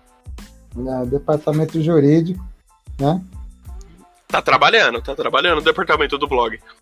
É, é até do Gugu nós falamos hoje. É, a do Gugu a gente só tem que parar de falar porque a justiça chegou ao é. ofício, né? é. né? É, eu, eu, eu, tenho interesses no assunto, eu não, não, posso, não, não posso me aprofundar. Bom, pessoal, então é, a gente está encerrando aqui a primeira parte do podcast de Star Wars e continua numa segunda parte. É, decidindo ou não se a Disney estragou a série. E também a gente vai falar um pouquinho de jogos e se der tempo a gente fala um pouquinho de kit. É isso aí, pessoal. Vamos para a parte agora que os Millennials, né, conhecem do, da saga, que só viram essas coisas novas e não, não curtiram a, a, aquela aquela degustação saber se ia ter um filme ou não, né? Porque agora tem um filme, todo ano tem um filme novo. Antes a gente ficava anos sem saber se ia sair alguma coisa ou não, né? É, todo ano tem um filme novo, né? Vale a pena assistir. É, o... a gente vai descobrir uh, no próximo podcast, né? Só para não ficar sem recomendação, recomendo o melhor filme de todos da, da série, que é, sem, sem sombra de dúvida, Caravana da Coragem 2. Caio, um abraço. Até o próximo podcast. Né? Falou assim, assistam o filme e até a próxima. Todo mundo assistindo Caravana da Coragem parte 2. A parte 2 é especial. E os especiais de Natal, não esqueça dos especiais de Natal. Especiais de Natal e as participações de Mark Hamill nos Simpsons. exato, exato, exato. Falou, pessoal. E... Até mais. Beijo, podcast. Beijo, Spotify. Até a próxima.